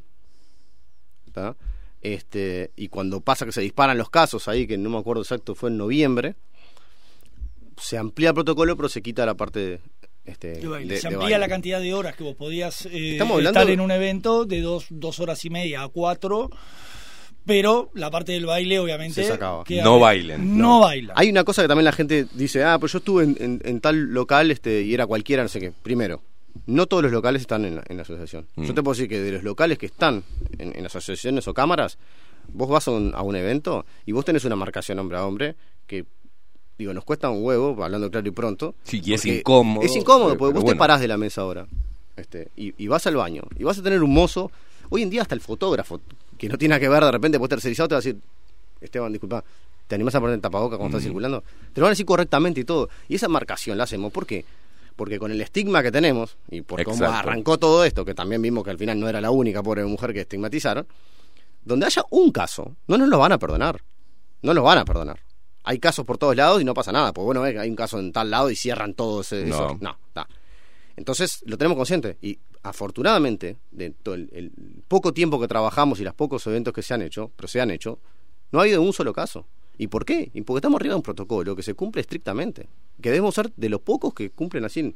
Vos vas al baño y hay muchos locales que depende de la movilidad de gente que tenga. Salís del baño y hay uno que está ch- ch- eh, limpiando que vos fuiste al baño. ¿En dónde ves eso? Mm. Entonces, eh, de Bueno, vuelta, te cierran el vemos todo, todo lo, eh, bueno, ahora también eh, la, la medida de, de volver a las 12, de que el cierre de los de los bares, digamos, y, y están queriendo atacar a los bares, y están queriendo cerrar y que la gente no pueda ir a... Pero vas a un restaurante de día, todo lo que pasa de día... Claro, de noche que- el virus no funciona, eh, claro. no, de día no funciona el virus. Eh, funciona de noche, es rarísimo. Porque uno. Hay una, una estupidez que entra a un. Pero son cosas que te parten los ojos. Entras a un restaurante, entras con tapabocas, entran cuatro, cinco, seis, juntan mesa. Estás a 40 centímetros. Y te sacás para comer. Eh, veía una foto donde querían demonizar a, a un grupo de políticos, donde estaba el presidente, algunos ministros comiendo un asado. Pero a ver, es obvio que se van a poner tapabocas para. Comen una, Era más de mastican, era más 20. Esa aglomeración. 20, bueno, ahí va, era más de 10 aglomeración. ¿Está? Y vos decís, bueno, está. Eh, es una estupidez que con la cual convivimos a diario, porque eso es eh, realmente lo, lo que importa. ¿Y qué vamos a salir a, a pedirle? No. A, a los restaurantes que vienen, que están en el horno, todo ese sector de lo que es este gastronómico, eventos, entretenimiento, ni que hablar, está muy, muy jodido la mano. Decirle, no, no, vos tenés que, si vienen cua- más de cuatro, no, en, en la mesa, o nueve, y con una distancia de un metro cada uno. O sea, vas a tener el, el boliche chicos, dos mesas. Pero el problema Eh, no es ese. El eh, problema es que es no van ahí. Y van, van a la casa. Sí, no, sí, sí. peor, a la casa. Donde te relajás, tu casa. No Sí, tenés, sí, tu ni casa no tenés un mozo que te está diciendo, No. che, si vas a bañar ponte tapaboca. No tenés, si la mesa son 20 o, o 3. No, no tenés, si está la picada y Bueno, pero estamos- lo que dice el gobierno es que, bueno, eso eso se escapa no de las manos, ¿no? Eso se escapan de las manos del gobierno y que tiene Ah, que bueno, la responsabilidad. Y fronteras hecho. también es otro tema, ¿no? Es otro tema, está. Pero eh, particularmente a ustedes que mm, vuelven a hacer hincapié, van a tomar alguna medida, se va, van a pedir de vuelta una reunión, ¿qué es lo Sí, que van a ya- hacer? ¿O van a aguantar ahora No. hasta turismo? Pedimos, digo, la carta fue pública expresando enseguida el, el tema de lo que había sucedido con, con la conferencia. Pero obviamente ya pedimos reunión para decir, che, el 12, no jodas. O sea, o tomás medidas en serio o dejás abierto. Tiene que ser parejo para todos. No Mm. podés vos siempre el estima a nosotros y dejar cerrado. Porque aparte, el daño que genera no es solo que cerraste acá y listo. El gobierno sale a decir algo así. Y vos no sabés lo que son los teléfonos de, de- No, de todo. claro, te desmoraliza cancelo, cancelo, totalmente. Cancelo, ya lo vení cancelando, es la tercera vez que lo cancelo, no lo quiero hacer más, esto, aquello. Te mata. Con la declaración nomás te mata. Después Claro. cuando salen a veces, que salieron dos veces creo a corregir, este, cuando salieron a, a- hicieron ciertas prohibiciones de fiesta, Mm. que, que, perdón, que no vayan a fiestas y le- ahí le mandamos un mensaje, che, fiesta no, fiesta clandestina. Claro. Y, salió a aclarar, creo que una o dos veces. Entonces, cuando dice no vayan a fiesta, se bajan 10. Dice clandestina, sube uno. Claro. Siempre se está restando. Y, y- y te, te mataron y, Y ¿qué en la parte impositiva que, que no hubo ninguna bonificación. O sea, si vos decís en guita egresos eh, versus lo- la bonificación, ¿qué será? El, el, el 1%. Siete- 700 Si, pesos si es por mes. mucho. ¿Cuánto? 700 pesos por mes de BPS. Mirá lo que hicieron. No, no. Bien. Eh, escuchen, Claro, eh, porque cuando nos toca, importante. cuando nos toca negociar el, el tema de exoneraciones, Alfi. Eh, Es imposible, es como la negociación, si alguien vio la película del Sohan, es como la negociación Sí, sí. de- con el Phantom, está. ok, a ese nivel, ¿está? Entonces, claro, hicieron una exoneración a prorrata que te miden el consumo de agua y de luz de- del año pasado versus el del año actual. Entonces, depende de la variación del consumo, te descuentan a porcentaje de, solo de cargo fijo. ¿Qué pasa? Eh, hu- hubo un- infinidad de casos, pero donde tuvieras, no sé, una pérdida de agua, era boleta. Donde dejaras las luces prendidas, para que no te afanen, porque digo, encima de todo, hemos Sí, no, afano, porque tenés un local vacío, los chorros, está bien. Este, entonces, claro, cuando vos haces la cuenta en guita, de repente tenés una factura a cargo fijo de agua. eh, el- la mayoría depende de la conexión que tengas, pero estás hablando de tres palos y medio, cuatro palos, y te descuentan 500, 400 pesos. Claro, no hace la, no, no hace la diferencia. ¿Está? Y no siempre, y, y que, y que eso salió de, de marzo a, a ta- a noviembre, que había salido de octubre.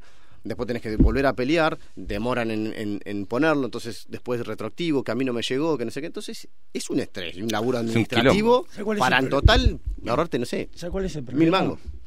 que y yo yo particularmente digo lo, lo sufrí en carne propia acá no hay un solo un daño por pandemia o un daño económico No, no, ni que hay, hablar. hay un daño psicológico yo tuve un- ¿cómo es? un preinfarto en, en diciembre con 45 años parece que tuviera 50 60 Sí, mucho mierda. eh, Estás medio hecho pelota. estoy hecho mierda sí estoy hecho mierda No, estás bien. Pero decís, eh, es, es demasiado el daño, más No, allá, si- obviamente. Si, me hubieras dicho, eh, Juan, te preferís agarrar eh, el COVID y, no vivir toda la locura esta de, habla el presidente a las 8, habla el presidente a las 8, ¿qué pasa?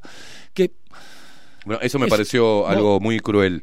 De, Es una de- locura, de- a- se reunieron como, no sé, a las 3 de la tarde, 4, menos, más temprano se reunieron. Y esperaron, todos hicieron esperar a la gente toda esa incertidumbre y nervios y para ponerlo en todos los informativos y hacer la conferencia de prensa a las 8 para dar eh, las medidas que dieron y, y me parece que eso es un poco hasta hasta macabro no este, porque Es hay gente que está esperando bueno a ver qué hace el gobierno a ver si si puedo empezar a laburar si puede abrirse hay un montón de personas como decían ustedes relacionadas a los eventos una cadena enorme de gente que está sin laburo que está desesperada El grupo nuestro de WhatsApp era, che, ¿nos cerrará o no nos cerrará? ¿Nos cerrará o no nos cerrará? es- es- es- No sabíamos, porque el gobierno tampoco nos avisa. Claro, porque, a ver, ¿Entendés? claro ni una ni otra, digo, más allá de que nosotros, porque que tiene que quedar claro un mensaje que, que es eh, nuestro sector acompañó con el lomo ¿no? Eh, las medidas que se tomaron en su momento, aquel 14, aquel 13, 14 de marzo, nadie sabía hasta cuándo íbamos a ir, nuestra esperanza era, bueno, cerramos un tiempo, digo, aquellos que tenemos alguna edad, nos acordamos, en mi país, bueno, eh, la gripe porcina, Mm. eh, duró un mes, un mes y medio, y creo que todos subestimamos un poco eso y decíamos, bueno, vamos un tiempito y después pasa. Bueno, esto ya se fue de las manos en cuanto a no, eso tiempo no se a la gente mundial, hace, digo, hace a más de un año que estamos existe. más de un año Nadie niega lo que está, digo, lo que no podemos hacer es, eh, es parar el mundo. Mira, eh, me reuní con, con unos colegas, en esa reunión no, no, no participó eh, Javier, eh, en la Intendencia de Montevideo. Yo puse mi salón de fiestas a disposición, digo, varios salones pusimos a disposición para el tema de vacunación. Mm. Decíamos, bueno, nosotros ponemos el horario de, de, de, de 8 y media de la mañana o de las 8 de la mañana hasta las 3 de la tarde y después podemos trabajar en lo nuestro, pero que, que haya un lugar cerca del domicilio de todo el mundo. ¿Por qué? Porque esa gente se tiene que trasladar. Entonces, es gente que no todos tienen la posibilidad de que lo lleve un nieto, un hijo Sí. o lo que sea. Tienen que ir en ómnibus. Entonces, tienen que ir a la española, tienen que ir allá, acá, acá, al Antel, qué sé yo. Bueno, está, dijimos, bueno, usemos estratégicamente algunos salones. Como centros vacunatorios. Como centro vacunatorio. ¿Sabes qué me contestaron? No, necesitamos personal para eso. Perfecto, ahora van a necesitar el personal para las 129 camas que armaron de CTI. Capaz que esto hubiese sido una vacunación mucho más rápida, mucho más cómoda para todo el mundo, no todo el mundo puede moverse. Entonces, dijimos, ¿para qué aglomeración, ómnibus? Todo lo que no están buscando ellos, se lo damos nosotros. Miraron para el costado. Dijeron, no, pero es una locura, ¿no? Porque necesito capital humano. Todo lo que era complicado. O sea, no seas malo, vos te Claro. estoy dando, te estoy dando Estoy colaborando, Estoy estoy poniéndome a lugar. O sea, disposición. te- estoy haciendo la campaña de vacunación porque nos lo pediste en una reunión hace 10 días, en la misma reunión donde nos dijiste pará, pará, ¿cómo, cómo, cómo? que acompañemos, acompañemos la, ¿Quién la- les pidió? el gobierno. El gobierno les pidió que acompañen ustedes, Claro. el sector acompañe la campaña. Claro, porque es más rápido, así reactivamos todos más rápido. Mirá vos. Acompañamos. Eso es importante. Mira qué interesante. Entonces, acompañamos la campaña de vacunación porque ponele que nos sirve, digo, yo soy paciente de riesgo, me, me- me tendría que vacunar, qué sé yo, no importa, ponele. Eh, Independientemente de, de- de- de- de la después de lo que postura. piense cada uno, después eso es libre cada uno de decir, vos- yo sé que vos no tenés intención de vacunarte, perfecto, está todo bien, te lo respeto, no te coarto ninguna ningún otro tipo de libertades y bueno, dejá que si yo Bueno, me quiero ahora están, están eh, ¿qué, qué, qué opinan ustedes sobre, eh, ya los no, no los quiero meter en un brete, pero hay publicaciones que dice, ¿ya te vacunaste? Bueno, venía a pasar con descuentos una fin de Es semana. una locura. Eh, ¿Te vacunaste? Ahora tenés eh, un almuerzo gratis en no sé qué cosa. Eh, ¿Te vacunaste? Te regalamos un trago en el bar. no sé- O sea, a ver, es una- eso, Es eso, una es eso es parte de, de, de los pedidos del gobierno de colaboración, ¿será? Este, no, no sé, ahí... Sí, qué sé ¿Con yo. la campaña digo, vacunatoria? No, no sé, qué sé yo. Digo, a ver, eh, yo creo que todo el mundo está, está haciendo esa campaña, digo, con conciencia, digo, o no, digo, después cada uno tiene la libertad de ir o no ¿Cómo ir. cuesta hablar de este tema? eh? Pero claro, porque decís, eh, Alguno te tilda. yo- Digo, yo en lo personal, por ejemplo, dije que, que no, que no me iba a él tiene una postura y yo tengo otra. En mi familia nadie se va a vacunar, es una postura nomás. Claro. Este, pero está, tengo mi posición de decir, es una vacuna nueva. No, primero no sé, y debería ser, primero me debería hacerme un test de antígenos a ver si yo ya no Sí. tengo los anticuerpos. Entonces, si eventualmente no tengo los anticuerpos, después podría venir el tema o no de la vacuna. Que la vacuna en realidad lo que hace también es, bueno, el, el virus te lo contagias igual, no terminás en CTI, es algo bueno. Pero no tengo ninguna enfermedad crónica registrada. Claro. Mi familia nadie. ¿Por qué voy a yo utilizar el espacio de una vacuna cuando de repente hay personas que, que, que sí tienen esas necesidades y de repente sí se quieren vacunar? Eh, ojalá Eso- no me eso- pase nada. Eso, Listo. eso es eh, lo de. mm, No escucha, no escuchan. No ¿Eh? escuchan ellos, no tienen retorno, no escuchan. Ah, sí, está. No, eh. A ver, pará. Voy. Ahí. Eso de que no terminen en CTI es solo de palabra porque no hay comprobación ninguna de que la vacuna no Al margen, CTI. ¿no? Ah, bueno, al sí, margen. claro. Al margen, Bueno, al margen. te- digo lo, lo, lo que uno lee, investiga. Y la vacuna exacto. y los propios laboratorios este, te dicen de que la vacuna no está aprobada, que solamente está autorizada de emergencia y que es experimental. O Sí, sea claro. que uno es parte de un experimento. Más, a- más allá de eso, lo, lo, eh, que lo venimos tratando también acá y somos demonizados nosotros por, por informar lo que dicen las propias, este, los propios laboratorios, una cosa de locos.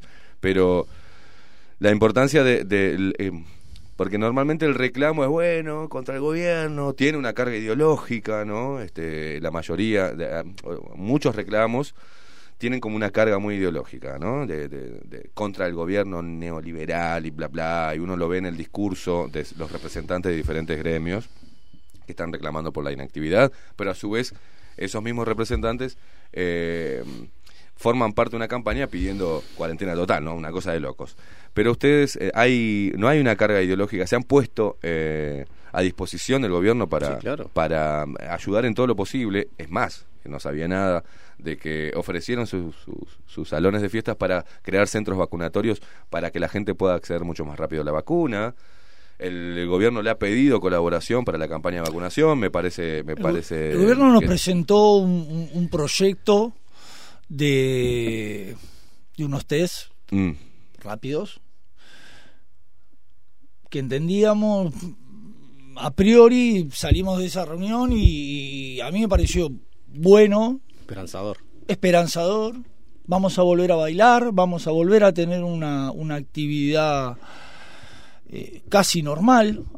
Hay que tener en cuenta, y, y vuelvo a los salones de fiesta, que hay a- aquellos salones... De- déjeme quietito el coso, se escucha todo, mi amigo.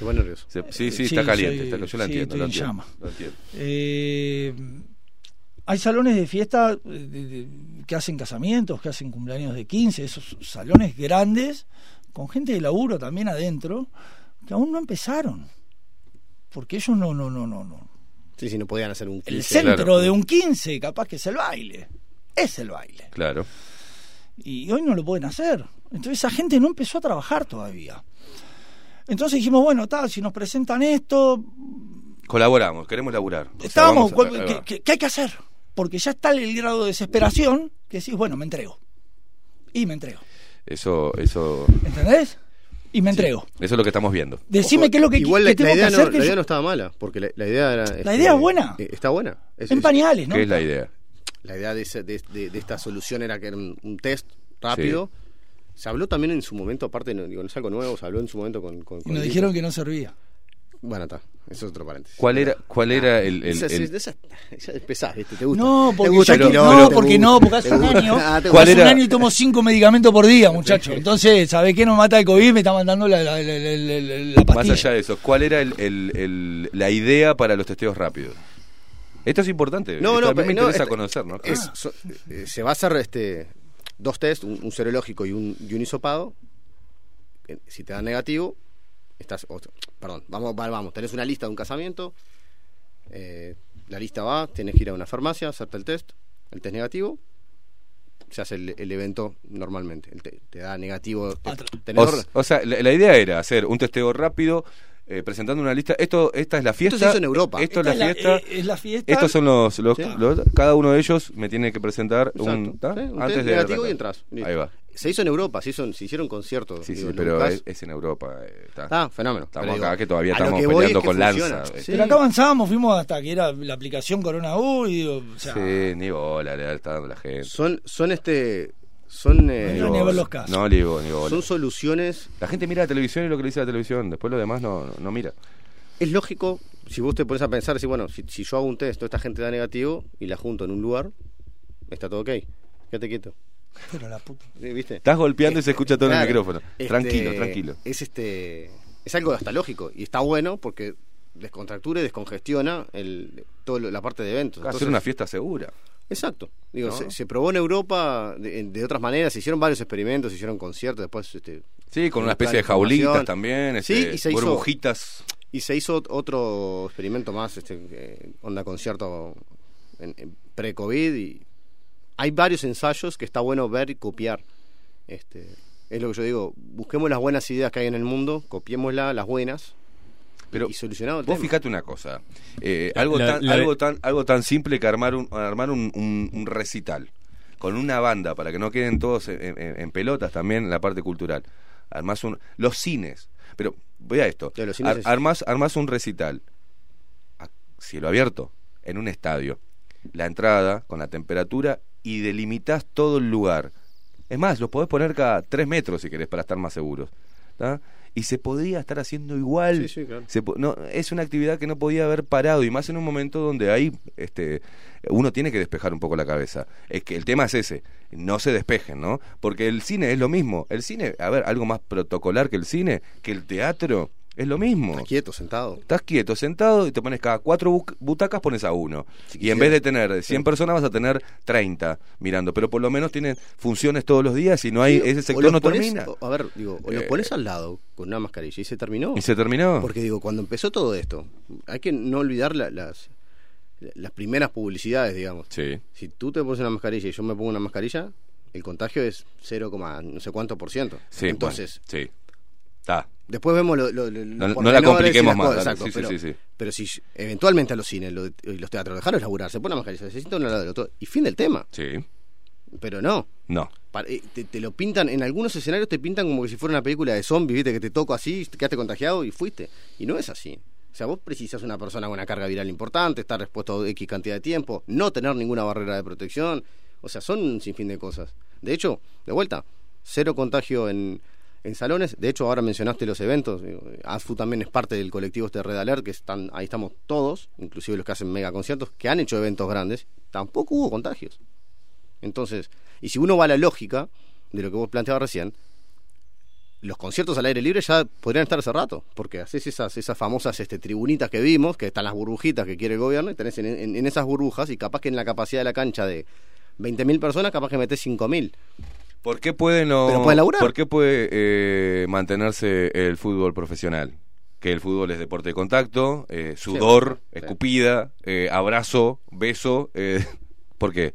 Porque no, todos ellos hicieron un test y son negativos, por eso están jugando al fútbol. Bueno, lo mismo para diferentes eventos que ni siquiera se abracen. O sea, si vamos al vamos al punto, el fútbol, cada partido de fútbol sería un potencial contagio, porque los jugadores saldrían de ahí, después de abrazarse, después de marcar cuerpo a cuerpo otro tipo, ¿entendés? Están eh, totalmente expuestos, pero no, en el fútbol no está el COVID. Ha pasado lo mismo, ¿no? Vi- Viene de afuera. Viene de afuera. Acá, digo, el, el tema, y quiero volver con el tema de frontera. Lo, pusimos arriba de la mesa Mm. y nos pu- ahí sí nos pusimos un poco más pesado, de pesado, dentro de lo que nosotros podemos ser pesados, ¿no?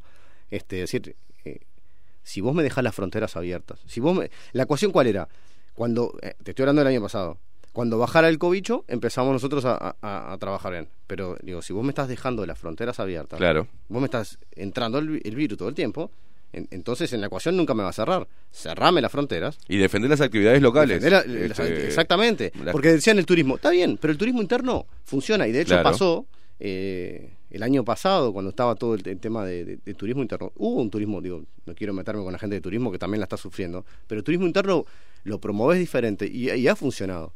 Y obviamente es un sacrificio, pero hay que, ahí hay que ser empático, decir, bueno, si todos cedemos un poco, todos laburamos, aunque sea un poco. El tema que acá, con, de la manera que se hizo, es entra el virus, hay virus, hay circulación del virus y estás matando a, X porcentaje de gente que la estás matando. ¿Por qué? Porque en la ecuación del gobierno actual dice, no, hasta que no baje esta situación nos ponen a nosotros así. Entonces, eh, el gobierno también tiene que tener un, criterio y decir, bueno, ¿a, quién querés? ¿A los uruguayos? ¿O, o te importan 4, 5 o 10 que entren? Y el que entre, que también le dijimos, bueno, si hay gente que tiene que viajar por trabajo, por lo que sea, fenómeno, volvés y te vas a hacer la cuarentena en un hotel. Movés los hoteles que están en la lona también. Claro. Y te quedás. O siete días en un hotel y te hacen un hisopado. Y si te da negativo salís. O te Bueno, quedás 15 días. pero a veces no, no puedes pedimos- hacer. Bueno, macho, es la regla de juego. pedimos- ¿Querés salir y entrar al país? Hace eso. pedimos eh, eh, cordura cuando, cuando es increíble lo que está sucediendo. Este fenómeno nos queda muy poquito, nos queda un minuto y es este fenómeno que es una contradicción tras otra, que la gente no la ve porque continuamente están poniéndole que se están muriendo todos y que estamos cada vez peor. Y entonces ese miedo no deja ver todo esto que estamos hablando en forma objetiva. Cada uno de los sectores han eh, presentado propuestas para acompañar los protocolos sanitarios. eh, y este tipo de contradicciones no es en contra del gobierno, es en contra de todo el sistema político porque tampoco han planteado desde todos los sectores este tipo de cordura. Es más, están pidiendo que Uruguay sea un poco más este Kosovo, que sea el lejano oeste. Se cierran todo el mundo y se para toda la actividad. Y eso hemos visto también a nivel internacional que no ha servido, no sirve porque no es la solución. Tenés que seguir. Dentro de todo el gobierno lo que ha hecho es no cerrarlo de todo. Lo único que se le puede dar como para adelante, no, no cerró todo. Pero en Ahí no movió- todo, entró el virus. Pero la- claro, pero las perillas que movió quizás no fueron las perillas correctas, No señores. precisa más perillas. Hay, o hay más perillas. Maxi, ¿le puedes dar unas perillas al gobierno ahí para... Muchachos, yo, yo le agradezco mucho. eh, desde acá espero espero una pronta solución para ustedes también. Y, y bueno, y eh, los últimos minutos son de ustedes. Para pedirle al gobierno, para hablarle a la gente o para lo Vos que sea. muy sentido. Se calienta este hombre, y entiendo, entiendo. No, de, de los míos, eh, es de los míos. No, básicamente a- al gobierno decirle que, que- nos escuche, que entienda que hay, hay familias, que hay, hay uruguayos, no somos desconocidos, así como somos conocidos para pagar impuestos y, estar en el, en el día a día y hacer de este país algo mejor. eh, estamos también como para que nos, nos tiendan una mano en, en- en esta mala que estamos viviendo hace un año. Eh, más de 100 salones cerraron. O sea, gente que de pronto puso todo su activo en un salón de fiesta y hoy está vendiendo las cosas en un grupo de WhatsApp o en Facebook. Eh, y duele, porque el que está del otro lado entiende lo que cuesta Mm. hacer un- una mesita o un banquito de madera para, para que el salón esté un poquito más lindo. Eh, nos cerraron en, en lo que sería nuestra zafra. Fue un puñal. Que la gente no se junte en diciembre. Se juntaron en las casas, muchachos. Eh, nos cerraron hasta el 10 de enero. Se fueron todos para, para la playa. Mi hijo de 18 años tuvo la playa. Quilombo, baile. Mm. Nadie hizo nada. Eh, les pido que tengan, que tengan cabeza y, y- y corazón para, para, para poder encarar esto y que el 13 de abril tomen el compromiso de que, estimados, vuelven a abrir, pero ahora nos vamos a sentar y vamos a ver cómo hacemos para, para que esto vuelva a, lo más normal posible y no dejemos caer una actividad entera, porque si no ese, ese muerto, como se dice, no se lo van a sacar nunca. Yo, simplemente, Uruguay es un país chiquito, como digo siempre, eh, como país chico somos una ciudad normal de un país en serio, lo que nos deja una facilidad a la hora de solucionar cosas. Copiemos los que lo hacen bien, agarremos el ejemplo de Nueva Zelanda, el ejemplo de Taiwán, son en población mucho más que nosotros, son chicos, hicieron las cosas bien. Hoy Taiwán, tiene 25 millones de personas. o sea. Exacto, y es, y es diminuto. Están disfrutando de vida plena. Entonces, copiemos los buenos ejemplos, no intentemos inventar nada, cuidemos a los uruguayos, la fuente de, de laburo de Uruguay, y dejemos de pensar un poco en afuera y en... y en- y en- ¿no? Mm. Y nada, y a la gente eh, que, a veces es la, la crítica, le- le- un poco de empatía, que piensen un segundo en su vida qué, qué sería si mañana te quedas sin laburo y estás un año entero sin laburar vos y, y- y tu pareja, o sea, la fuente del ingreso de repente del hogar. Pensalo el fin de semana y después me contás a ver si pensarías lo mismo que, que- que pensás cuando nosotros salimos a, a- a reclamar laburo. Javier Aval, Juan Gandolfo, directivos de ASFU, Asociación de Salones de Fiesta del Uruguay. Muchísimas gracias por, por venir. Gracias a vos, Esteban. Gracias por, por recibir a... Calmate, calmate, Juan, calmate, Juan, que no te va a dar algo acá y me vuelvo loco. ¿eh? Eh, señores, en serio, le deseamos, eh, esperemos que, que haya respuesta favorable para activar y mover una perilla, eh, que es muy importante y que trae una cadena de, de rubros y ramas que, que están Sí, claro. también sufriendo el impacto de esta pandemia. Muchas gracias. Estaremos en contacto cualquier eh, cualquier novedad. Esperemos que haya. Gracias. Maxi Pérez, nos mandás a la pausa, ¿te parece? Eh, ya creo que ya acaba de llegar Aldo Matsukeli con su columna de Extramuros. Hacemos una breve pausa. Eh, acompáñanos hasta las 10 de la mañana haciendo esto que nos encanta, poniendo a todos y a todo bajo la lupa. Bajo la lupa 2021. Por Radio Nacional. Bajo la lupa. Periodismo independiente. Ya volvemos.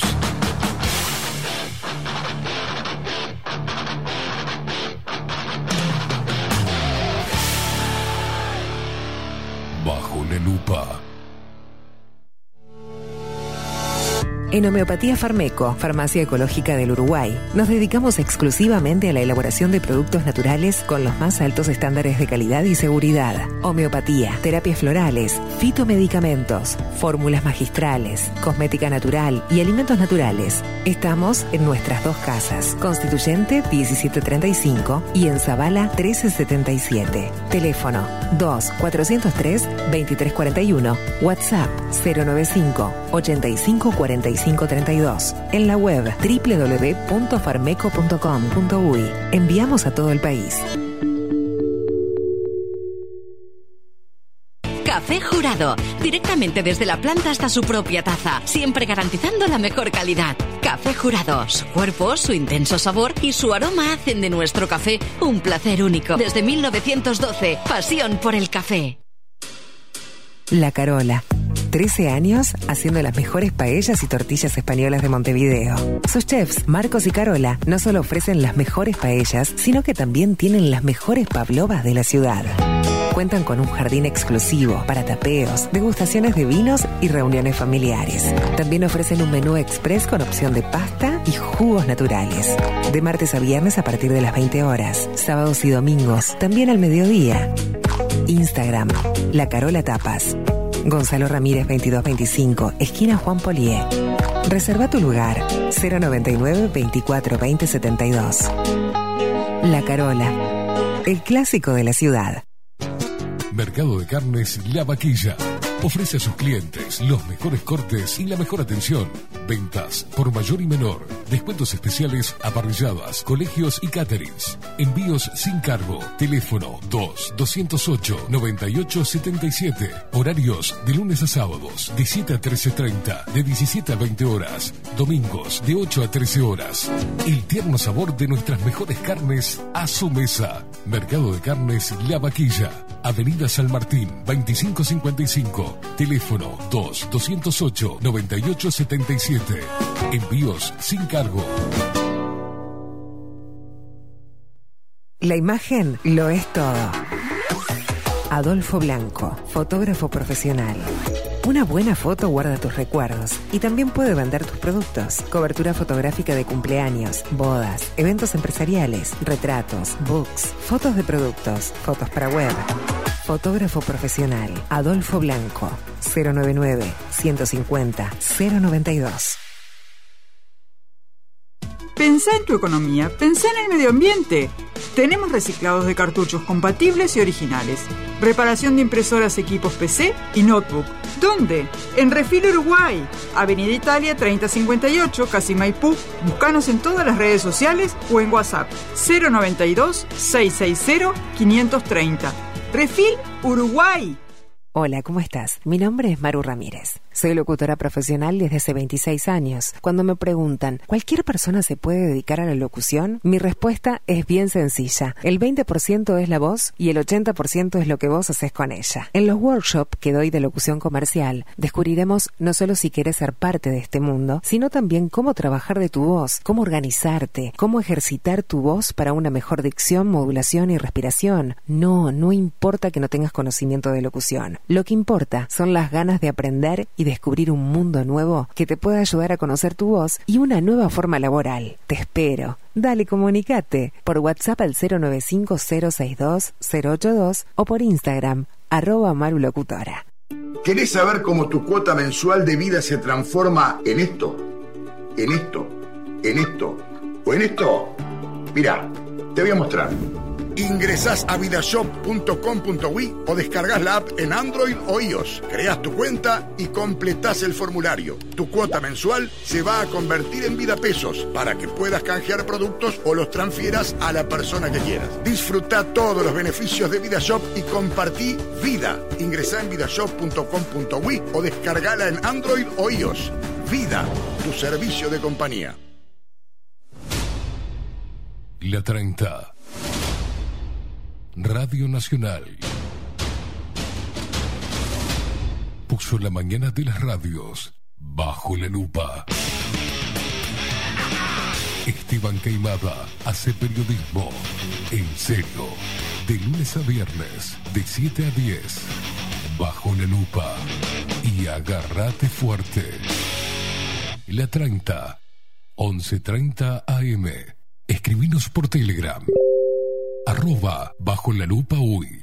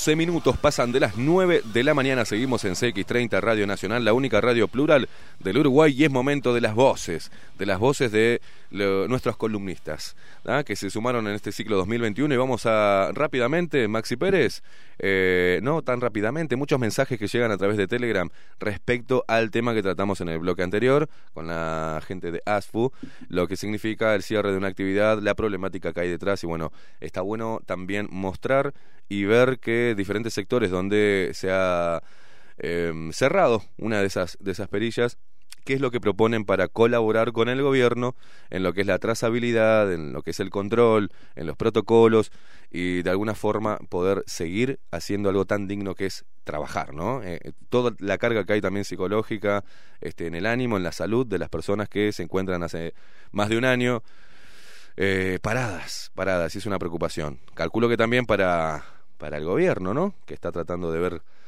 qué perilla cierra y qué otras, qué otras perillas puede abrir. Eh, Maxi Pérez, ¿te parece? Vamos a presentar formalmente la columna del día de hoy. Extramuros. Aldo Mazzucchelli y su columna Extramuros. En Bajo la Lupa.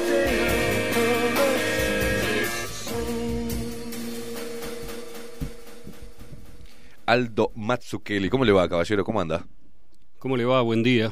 Buen día a todos. Sabe que usted, eh, para mí, se está convirtiendo en una especie como de, de, de- de sensei. Usted, yo lo veo ahí con, ¿no? Con- tengo otro pel- un pelado allá y tengo otro pelado acá.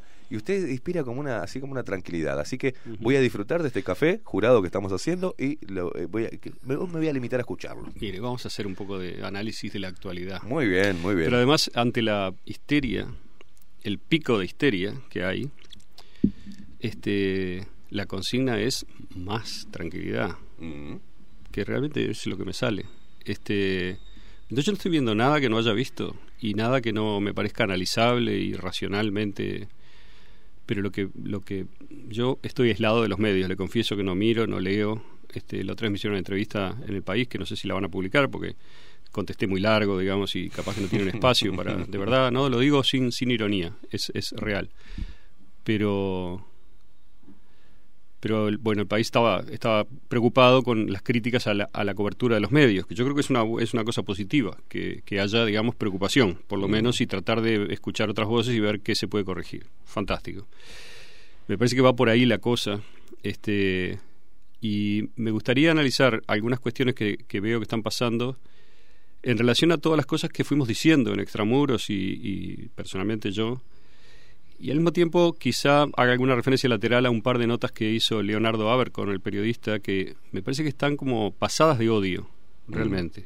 Y que no entiendo cuál es la razón por la cual este Leonardo personaliza y, o sea, la primera nota que salió hace un par de días fue usar el fallecimiento de Chabeli Silva, lamentable, ¿no? En Artigas, la maestra de 24 años, para construir toda una narrativa en la cual los culpables prácticamente de la muerte de Chabeli Silva son Oenir y Fernando Andach. Oenir Sartú y Fernando Andach.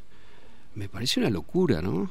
O sea, porque además toda la construcción argumental de la nota parte de una premisa que es lo que habría que discutir. La premisa es el dogma de la absoluta infalibilidad del GACH y del comité técnico que analiza las muertes, contraponiéndolo con lo que el periodista considera, digamos, no sé bien qué, pero algo muy negativo, ¿sí? Este, y aparte con un título irónico, diciendo pese a los diagnósticos de Facebook, y los expertos dicen que cuando uno examina el caso, es muy dudoso el caso de diga lo que diga el comité técnico, yo tengo derecho como per ser racional a discutir eso. Eso es una no- de las notas. La segunda nota parece que apareció hoy, la miré al venir. Realmente no tuve tiempo de leerla entera, o sea, en detalle la leí entera, pero la miré po- porque además uno lee un poco y ya sabe lo que dice. El argumento de Abercorn es, hay un solo enemigo, los políticos se deben dar cuenta que hay un solo enemigo, es la palabra que usa, que son este, los que fueron a la Rambla el, el, el otro día. Y, y a lo que llama es a que los políticos se unan contra los que fueron a la Rambla el domingo. Yo no, no fui a la Rambla el domingo, pero me parece una locura, digamos, este, como también me parece una locura, por lo que me cuentan mis amigos que miran la tele, el- el- el- los picos de histeria el domingo de noche y tal, tratando de... este O sea, los mismos periodistas que no dijeron una palabra de la concentración del 8M, contra la cual no tengo nada. Es más, me parece bien que se haya hecho, pero no, lo que uno no puede es hacer el argumento de decir, bueno, las concentraciones son lo que nos está matando, como dicen, y luego ignorar la del 8M, que fue multitudinaria, con miles y miles de personas, y, La, di- la diversidad también. y referirse, claro, referirse Fue a... más, más grande aún fue. referirse a la de Quibón, que habría 50 o 100 personas, como el factotum del- de la pandemia. Eso es hipocresía. Eh, no hay ningún ser racional que no se dé cuenta de esto. Digamos, que es política de la peor, ¿ok? Entonces eso es lo primero que hay que decir. Eso es política de la peor, eso está mal, es injusto, es medir con doble rasero, es politizar la enfermedad, etcétera. Eso es una primera cosa, ¿no? Sí, adelante. Eh, cuando hablas de la, la histeria también del domingo eh, y en lo que te toca a vos en cuanto a las referencias de Habercon, también eh, de Nacho Álvarez en su programa, que dijo que él puso mirando a la cámara a las personas diciendo de qué lado van a estar, del lado de la ciencia o de personas como Salle, como y, y de pseudo periodistas como Queimada y Leitch. ¿Por qué el ataque directo a la persona? Sí, Este, sí. Bueno, es lo, es, es lo que están haciendo. O sea, yo no lo sé. Eso es Parece una que pregunta se- que, se habría que hacerle ¿no? a Álvarez y a, a ver con este. Habercon se agarró con Extramuros, con Aldo Mazzucchelli, con, con Oenir y con Andach. Y parece que Nacho Álvarez está contra Leitch y contra mí. Es una cosa que se... Bueno, le damos a estos duros, ¿no? Bueno, vam- vamos a analizar lo que va pasando porque es más interesante. Yo realmente no caigo en eso, no tengo nada contra Abercon ni contra nadie que defienda ninguna posición. Me parece bien que la defiendan. Yo justamente lo único que digo es hay que permitir en democracia a las a las minorías hay que protegerlas especialmente en democracia, si es que vivimos en una democracia, ¿no? Y no falsear sus argumentos, tergiversarlos para luego, como hace Abercon, decir, tenemos que recordar los nombres de los que, como diciendo, los vamos a castigar en el futuro. Yo tengo un carajo de miedo a, los, a las amenazas de Abercon, me importa tres carajos lo que dice Abercon. O sea, eh, el, el, ¿qué, se cree? ¿Que, que- que- que te va a correr con el poncho? O sea, el, el punto es, cada uno acá tiene que, a su leal saber y entender, decir lo que va viendo. Y yo hoy voy a aprovechar el medio de la histeria para decir lo que voy viendo, que es distinto de lo que yo escucho que se dice. ¿Ok? Yo no pretendo tener razón, pero sí aportar algo más, aportar algo distinto, ¿no? Porque para, para volver a aportar lo que ya se dijo no vale la pena.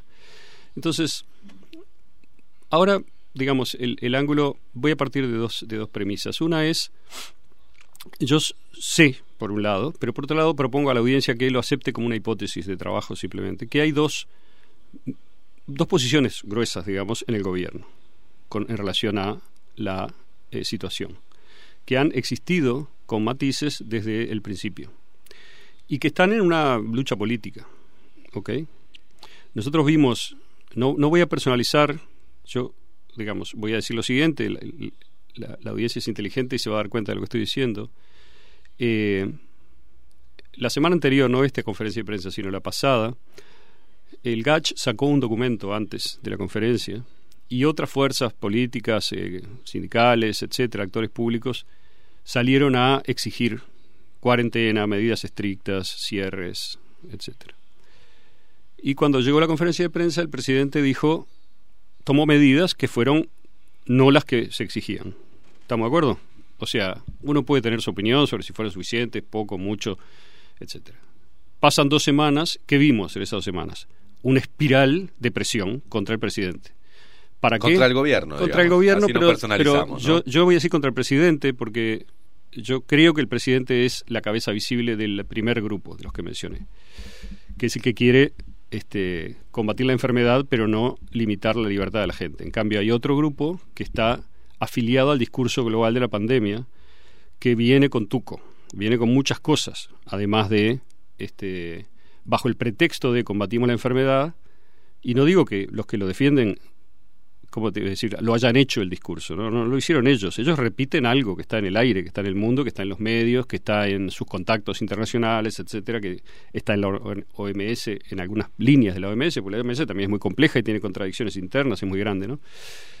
Esa otra, esa otro bando que también incluye parte de la oposición política, parte del gobierno, sea, es- es- hay un combo ahí, como decíamos en la última revista, la izquierda y derecha es un, es un par que está abolido, no existe más. No. O sea, yo no sé quién es más de, no sé, más opositor a veces a este, una política tranquila, sensata y de combate real a la enfermedad que no se está dando.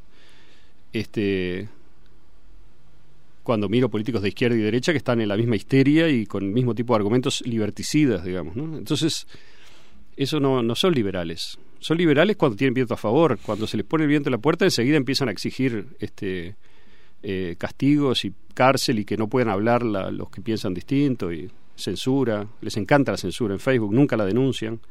No dicen una palabra de lo que pasa en YouTube, no dicen una palabra de lo que pasa en Twitter. Tengo una de Twitter, ¿me puedo, puedo hacer una pequeña digresión? Sí. Este, Yo te iba a preguntar por, Sí. por tu... Candace, Candace Owens es una este, activista negra, norteamericana, joven, de 27, 30 años, Mm. Que empezó siendo opositora al, al gobierno de Trump, después se convirtió en defensora del gobierno de Trump por cuestiones de, de su propio juicio político, digamos, de lo que ella pensó en su momento. Y eso le ganó la ira, es una persona muy, muy pública, muy popular, le ganó la ira, obviamente, de la, de la, de la otra, del otro lado. Bueno, perfecto. Ahora, hace un par de días, creo que fue el 23, el 22 por ahí, ella publicó un tuit este, criticando algunas manifestaciones y un político que se llama William O'Mara, que es un es un, un político, un candidato fracasado, digamos que no, no salió electo del Partido Demócrata, le manda un tuit de respuesta que dice, le manda una foto de una capucha del Ku Klux Klan blanca y le dice, opa, me parece que se te cayó esto. Le dice a Candace Owens que es negra. Entonces Candace Owens No, no, dice, terrible. dice, pero esto es, es racismo. Entonces lo denuncia frente a la seguridad de Twitter. Y dice, eh, mire lo que pasó. ¿Qué hace Twitter? Le manda un mensaje diciendo, hemos revisado lo que usted nos manda y eso no viola nuestros este, estándares. Mirá vos. O sea, si un señor blanco, que se llama William O'Mara, le manda una capucha del Ku Klux Klan a una persona pública negra y le dice, se te cayó, eso no es discurso de odio, no es violencia, no es racismo, no es nada. Está bárbaro. Twitter, para Twitter eso está bárbaro. Cierro paréntesis y vuelvo al, al, al tema, digamos, este... Pero es comprobable acá a nivel eh, local, eh, Aldo. Eh, nosotros, a mí me ha pasado que eh, tuiteo algo, bueno, ahora que volví a Twitter, tuiteo algo, es una crítica hacia algún actor de, de izquierda, ponele, y no y se replica muchísimo. Y me gusta, likeo, retuiteos. Ahora, le doy eh, un palo en forma, este, con sarcasmo, lo que sea, a el presidente o a parte del gobierno, mm, a parte del oficialismo, y no se genera tanta, Mm. tanta interacción con ese tweet. Entonces vos decís, ¿qué pasa? O tweet está Sí, sí. todo para un lado o visualiza lo que Bueno, quiere visualizar. Es, es un tema- cómo es, o sea, eso es todo mentira. Es política. Claro, es política. A través de las redes sociales, política Así es. global. Cualquier discurso que no suene como lo que tiene que sonar desde el punto de vista de, este- de esta especie Que no sea de, funcional de a- narrativa hegemónica, que es Mm. la que defiende Abercon y demás, este es eh, censurado, atacado como discurso de odio, pero mandarle una capucha de Ku Klux Klan a una eh, persona negra no es discurso de odio ni racismo para Twitter. bueno, vuelvo a la hipótesis. Yo decía, hay dos, Cavani dijo negrito y lo sancionaron allá en el- Exacto.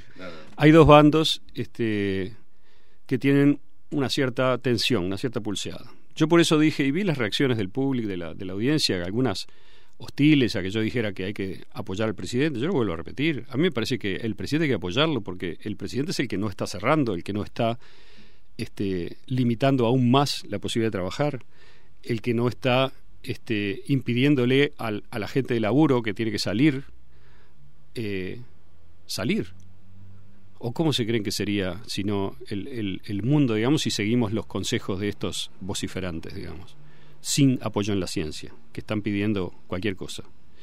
O sea, sería un mundo en el cual la crisis económica sería mucho peor aún de lo que ya es. En Uruguay, gracias a, a las políticas que se han seguido, es menos grave que en otros lugares. Pero es un, es un problema que está siempre ahí, digamos, a la, a la vuelta de la esquina, el que se agudice de una manera que sea intolerable. Entonces, hay que, yo diría, a la gente que vocifera y dice, este, que, bueno, perfecto, tu sueldo va a ir repartido, te quedas con la mitad y la otra mitad que vaya para la gente que no puede salir gracias a lo que vos pedís. Porque es muy fácil pedir. Yo trabajo en la Universidad de la República, a mí me siguen pagando. Yo hace un año que eh, doy clase por Zoom, digamos, y que no tengo que ir al edificio, no, yo ni nadie, ¿no? En la universidad. Ahora, yo me doy cuenta que eso es un privilegio extraordinario. O sea, ¿qué pasa con mi hermana trabaja una de mis hermanas trabaja en una agencia de viajes, digamos. Hace un año que están seguros de paro. No se mueve nada en el mundo del de, entonces ¿de dónde sale la plata, digamos? ¿Cómo cómo se mantiene la gente? ¿Cuál es la idea de estos pedidos? Bueno, entonces el punto era vamos a suponer que están esos dos bandos y yo veo, cada, ahora veo una escalada de presiones contra el presidente para que tome medidas más extremas y más liberticidas. Entonces, digo, pero esas medidas dan resultado, dieron resultado. Entonces me gustaría, porque nadie va a mirar los datos, la gente no mira los datos, grita y repite, como estos periodistas, a ver quién grita más fuerte y con la histeria mayor y quién acusa más a otro, pero no van a mirar los datos. O sea, Uruguay tiene Uruguay tiene hay que considerar para empezar los muertos por millón de habitantes o cada 100.000 habitantes, no se pueden considerar los, los fallecidos este aun considerando que la lista estuviera perfecta y que no hubiera ningún fallecido que no hubiera sido atribuido a COVID no siendo COVID la causa de la muerte. Eso es un tema para después, pero vamos a suponer que la lista esto que tengo acá son los números oficiales del Ministerio de Salud de todos los países. Uruguay tiene 200 hoy tiene 242 fallecidos por millón de habitantes. ¿Ok? Bárbaro. Uruguay no cerró, no hizo cuarentena, digamos, como hicieron otros países. ¿Cuál fue de los países europeos el que tuvo cuarentenas más estrictas y más largas? Fueron varios. Uno de ellos fue el Reino Unido. ¿Verdad? ¿Cuántos fallecidos tiene el Reino Unido por millón de habitantes? La gente quizá no sepa esto. El Reino Unido tiene 1.855 muertos por millón de habitantes hoy. El mismo momento que Uruguay tiene 242, el Reino Unido tiene 1.855. Alguien va a decir, ah, no, pero lo que pasa es que Mazukeli no está teniendo en cuenta el factor fundamental que es la densidad poblacional. Lo cual es un argumento que ya está demolido hace mucho tiempo, pero vamos a tomarlo paréntesis. Diga. Es muy importante y la gente que presta atención porque durante todo este fin de semana se estuvo diciendo en bocas de periodistas en televisión de que Uruguay estaba en el peor momento y en el ranking en el peor ranking a nivel regional respecto a las muertes por millón de habitantes. Disparate absoluto. Ahora voy a destruir esa esa mentira, esa falsedad absoluta. Ahora, ¿qué pasó en Asia? Porque es muy interesante que todos los contraejemplos no se tienen en cuenta, no existen. Yo voy a traer un contraejemplo que es el más interesante, uno de los más interesantes, que es Japón. Japón, para encontrar Japón en la lista de muertos por millón de habitantes tengo que bajar y bajar y bajar y bajar. Hay 220 y pico de países y tengo que bajar hasta un lugar muy abajo en la lista para ver los fallecidos por millón de Japón. ¿Cuántos son los fallecidos por millón de Japón? 71 por millón. Uruguay tiene 242, tiene tres veces más muertos por millón que Japón después de un año de pandemia.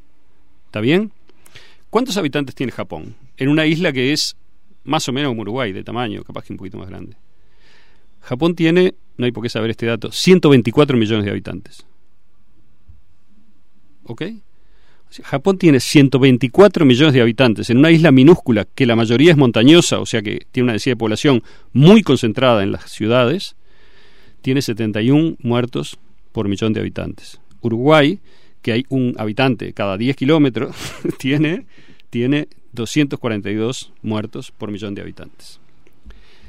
Eh, los datos, ¿vio? O sea, son, son duros los datos, ¿no? Sí. O sea, Uruguay, el peor país de América Latina, según esta gente. Sí. Bueno, bárbaro. Vamos a ordenarlo por... reconocidos. Vamos a, a ordenar Uruguay en muertos por millón de habitantes. ¿Cómo son los muertos por millón de habitantes en América Latina? Perú, 1.521 muertos por millón de habitantes. Brasil, que tiene menos que Perú, ¿no? 1.409 muertos por millón. Colombia, 1.217. Argentina, 1.208. Chile, 1.185. Bolivia, 1.027. Sigo bajando. Ecuador, 927. Paraguay, 538. Surinam, 300. Guyana Francesa, 293. Guyana, 279. Todavía no apareció Uruguay, se me acabaron los países. Es el último, eh, el, es el mejor, es Uruguay, 242 muertos por millón. Después queda Venezuela, que tiene datos no confiables, que da 54 muertos por millón. O sea, Uruguay es, contrariamente a lo que dicen estos periodistas de la histeria, el país que tiene menos muertos por millón, de lo cual hay que alegrarse. Yo Claro, me estoy claro que alegrando. sí, claro que sí. Y- pero me parece que no hay que... Bueno, entonces, perfecto. Hasta ahí tenemos... Entonces, ¿qué es lo que está pasando? Yo voy a volver a... digamos, yo sí... Bueno, había que evaluar qué políticas utilizaron ¿Qué cada uno de haría? los países, ¿no? Yo no puedo decirle al presidente lo que tiene que hacer, obviamente, no soy tan atrevido. Pero sí puedo fantasear, digamos, de qué haría yo si fuera el presidente. Y digo, bueno, estoy en la siguiente situación. Me están acorralando por todos lados. Me quieren apretar a tomar medidas que yo no quiero tomar. Este. Yo, si fuera el presidente, haría más o menos tres o cuatro cosas, tres o cuatro medidas. La primera medida sería: voy a tratar que el Ministerio de Salud Pública trabaje para mí, no para la OMS, o para la corporación médica o farmacéutica, o para los que venden test PCR, o para quien sea. Pero tenés que echar al al 50% del personal. No lo sé. Yo digo, si hay un poder electo, tiene la legitimidad para tomar medidas que hagan que la salud pública esté al servicio de los uruguayos y no al servicio de una política global. Con lo cual, de pronto el ministro Salinas lo puede hacer y es cuestión de hablar con él o de pronto hay que cambiar, no sé. Pero el Ministerio de Salud Pública tiene que ser un organismo de control. Y la segunda medida que tomaría después de la primera sería, el Ministerio de Salud Pública tiene que controlar efectivamente los ciclos del PCR que se está haciendo. Eh, ¿Cómo lo controla? Hay que poner inspectores que vayan y se paren en el laboratorio al lado del momento que están haciendo las- los test, gente que sepa, digamos, del test PCR y que controle. Y el primer laboratorio que le cae una inspección y, y está haciendo por encima de un número de CT que tiene que ser muy bajo por ley, tendría que ser 24 o quizá 28, no más. Eh, una multa descomunal. Y la segunda, te cierro. Se terminó. La joda de que se hacen los, los PCR a cualquier CT, 35 para arriba, ya 35 es un despropósito y está autorizado. Entonces, ¿por qué digo esto? Porque ¿qué es lo que pasa? Uno dice, bueno, ¿cómo hizo Japón para controlar la pandemia?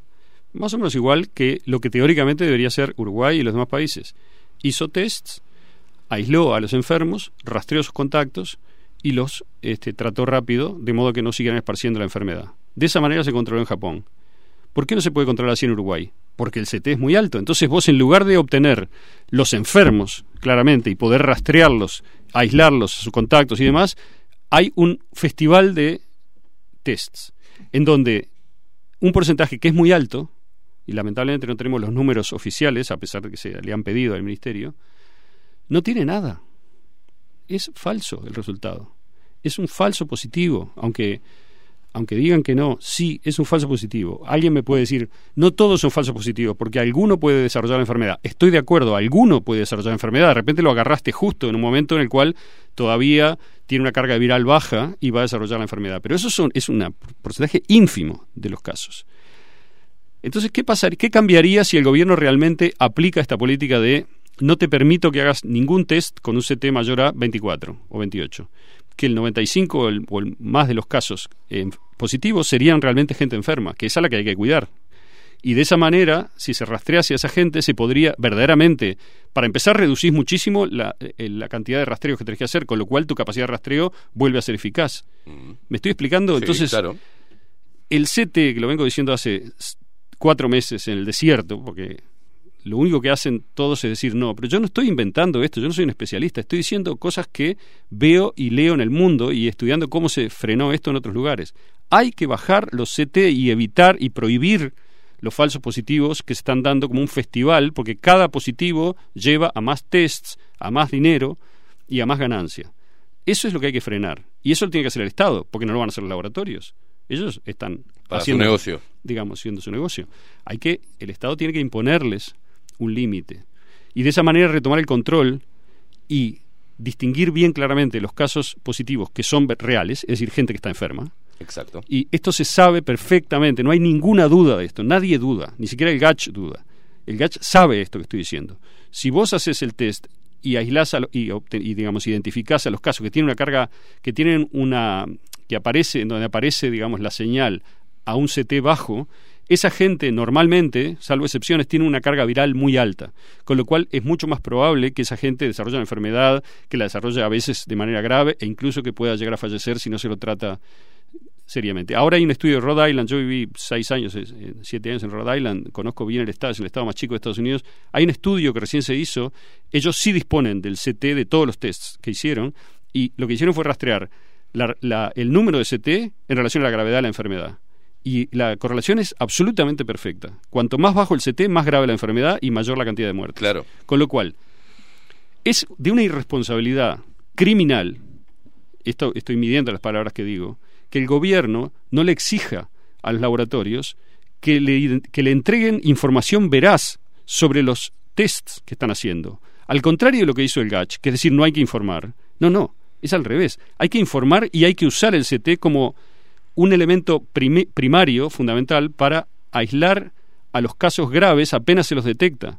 En lugar de estar tirando, digamos, con una escopeta de perdigones para todas partes, ¿no? Y no viendo y no pudiendo rastrear a nadie, no pudiendo aislar a nadie. Lo que, esto esto es, un- es una cosa comercial, la- se, se volvió, digamos, una especie de estrategia comercial. Cuanto más test haga, mejor. No. Y sí, porque te testea a vos y por ende te va a decir, bueno, tu Claro. núcleo, ir a testear, a todos hay que testearlo. A todo tu núcleo, tanto laboral como eh, familiar. Entonces ya, de, de un test, venden 50. Pero yo le pregunto a la audiencia, porque a veces se confunde, el, el binarismo es, el- es el gran veneno acá, ¿no? Yo, por ejemplo, desde el primer día dije, sí hay una enfermedad, sí hay una enfermedad nueva, y sí hay que tratarla, es importante tratarla, pero lo que hay que hacer es tratar a la gente vulnerable, a la gente que se... ancianos, gente que tiene... Esa es la gente que hay que aislar. ¿Dónde en el mundo funcionó el aislamiento de toda la población? Que me muestren dónde funcionó. Ninguno, ¿no? obviamente. O sea, sin embargo, sigue siendo, es el piano de una tecla sola. Hay que aislar, hay que cerrar. Pero no miren los datos. O sea, les puedo seguir leyendo datos toda la, toda la tarde, toda la mañana, digamos. Eh, los países que tienen peor registro son países que cerraron desde el principio. Nueva York hizo un lockdown abrumador. New Jersey hizo un lockdown tremendo como estados en Estados Unidos. Son los peores estados de Estados Unidos y del mundo en, en muertos por millón. No da resultado. Eso es, bueno, en Nueva York pasaron cosas más siniestras que no sé si nos están pasando acá también.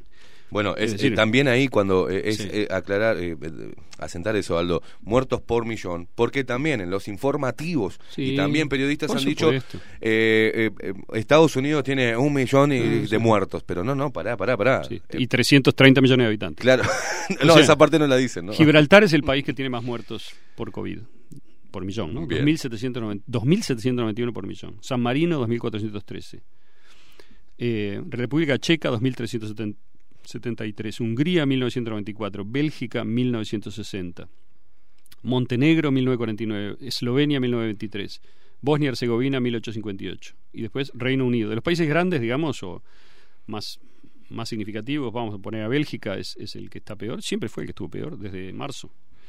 Y esto daría para otro análisis, que no es el momento de hoy, pero la política tiene que ver con la cantidad de muertos directamente, en la medida en que de cómo un sistema de salud, digamos, monolíticamente, este, interna, anota, o sea, registra como difuntos por COVID, etcétera, es de donde sale la mayor cantidad de muertos. Esto, lo, esto uno lo ve porque en Estados Unidos los estados de un lado y del otro de la división política tienen, unos estados tienen una cantidad brutal de muertos y, y los otros estados tienen muchos menos. Y uno dice, pero ¿cómo es? O sea, no puede ser que el virus sea político. Bueno, en parte es político, pero a esto voy con el binarismo. Nada de esto significa decir no existe el COVID, no hay virus, no hay enfermedad, no hay que hacer nada. Este, no, yo no digo nada, de, nunca dije nada de eso y sigo sin decirlo. Pero justamente el no haberlo dicho al principio me da en cierto modo la autoridad de decir, pero el CT, el, el PCR es el patrón oro para mal de la pandemia. Claro. Hay que hacerlo bien, junto con la clínica y con un CT controlado. Eso los médicos bien intencionados que me están escuchando saben que lo que digo es verdad.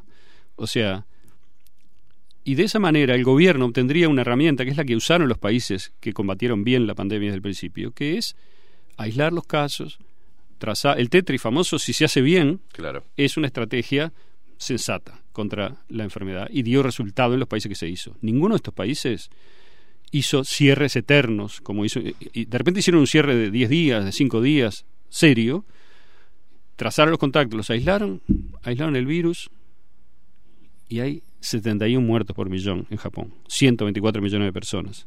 Nadie se pregunta qué hizo Japón. ¿Qué hizo Nueva Zelanda también, ¿no? Por ejemplo, otro país. Bueno, de, en quien deberíamos mirarnos, ¿no? Irlanda, un país que estuvo cerrado a esta altura ya van más de 12 meses, pero 10 meses de los 12 estuvo con lockdown absoluto, toque de queda, este, las medidas más duras y más dictatoriales que se te pueden ocurrir con la, em, este, aplicadas con la policía y demás. 930 muertos por millón. Ese es el resultado. Nosotros tenemos 242 sin cerrar nada. ¿Qué pasó? Irlanda es un país comparable a Uruguay en muchos sentidos. Entonces, ¿dónde está la demostración de que los cierres dan resultado? Ahora, nadie dice esto en los medios. No dicen nada. No. Después sale, este, bueno, yo decía las, las medidas, ¿no? La calle, una medida es esa, para mí, ¿no? Es un Ministerio de Salud Pública que traje para él, para su política. Segundo, que eh, el gacho puede ayudarlo en esto. Segundo, este Controlar el CT controlar el con los CT con esa herramienta, porque Claro. tiene que ser el ministerio. Y el laboratorio que no lo hace no, no puede hacer más no puede hacer más pruebas, listo, PCR, que no lucre más con, con falsos positivos. Tercera medida. eh, ¿En qué lugar queda el, el test serológico para la detección de anticuerpos? Bueno, el test serológico eh, es, de ayuda, pero no, no sé, porque también la confiabilidad hay que ver cómo se hace y demás. Pero yo creo que el test serológico tiene mucha importancia para tener un panorama exacto de cuál es la, la, la infección que ha tenido el Uruguay, en dónde estamos en términos de inmunidad El de rebaño, radio, digamos, y eso, ¿no? Pero bueno. Eso sería una información fundamental. Yo de- en, en- en marzo una vez me contactaron el, el pro el proto unos matemáticos digamos que luego aparecieron en el Mm. GACH porque yo había publicado algunas cosas diciendo que me parecía que había que hacer test serológicos con, sobre poblaciones muestradas digamos sobre muestras de población para tener una idea tanto territorial como cuantitativa de cuál es la presencia del virus bueno eso enseguida salió el doctor Fauci en Estados Unidos se ve que esta idea estaba en el mundo no salió Fauci a decir que, que no había que hacer ningún test serológico, que había que testear nada más. Test, test, test. Este, bueno. Entonces, digo, segunda cosa esa. Hay que pienso que el presidente debe, debería poder apoyarse más en el GACH y que el GACH lo debería respaldar en estas cuestiones científicas. Porque esto, digamos, si yo me, atrevo a decir estas cosas es porque las veo en el mundo y porque las he estudiado, aunque no sea médico ni, ni biólogo, pero sí puedo leer.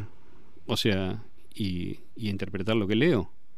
Entonces, eh, el GACH debería apoyarlo más al presidente, ¿no? Bueno, si seguimos o así, si no, lo- o si no, o si no, ¿por qué el presidente, digamos, le da tanta tanto lugar a un organismo que se está volviendo cada vez más político, que le está haciendo política en contra y que no está frenando la pandemia con sus políticas? Yo no adhiero a la tesis de que el GACH le esté haciendo una política en contra y que el presidente esté peleando contra el GACH.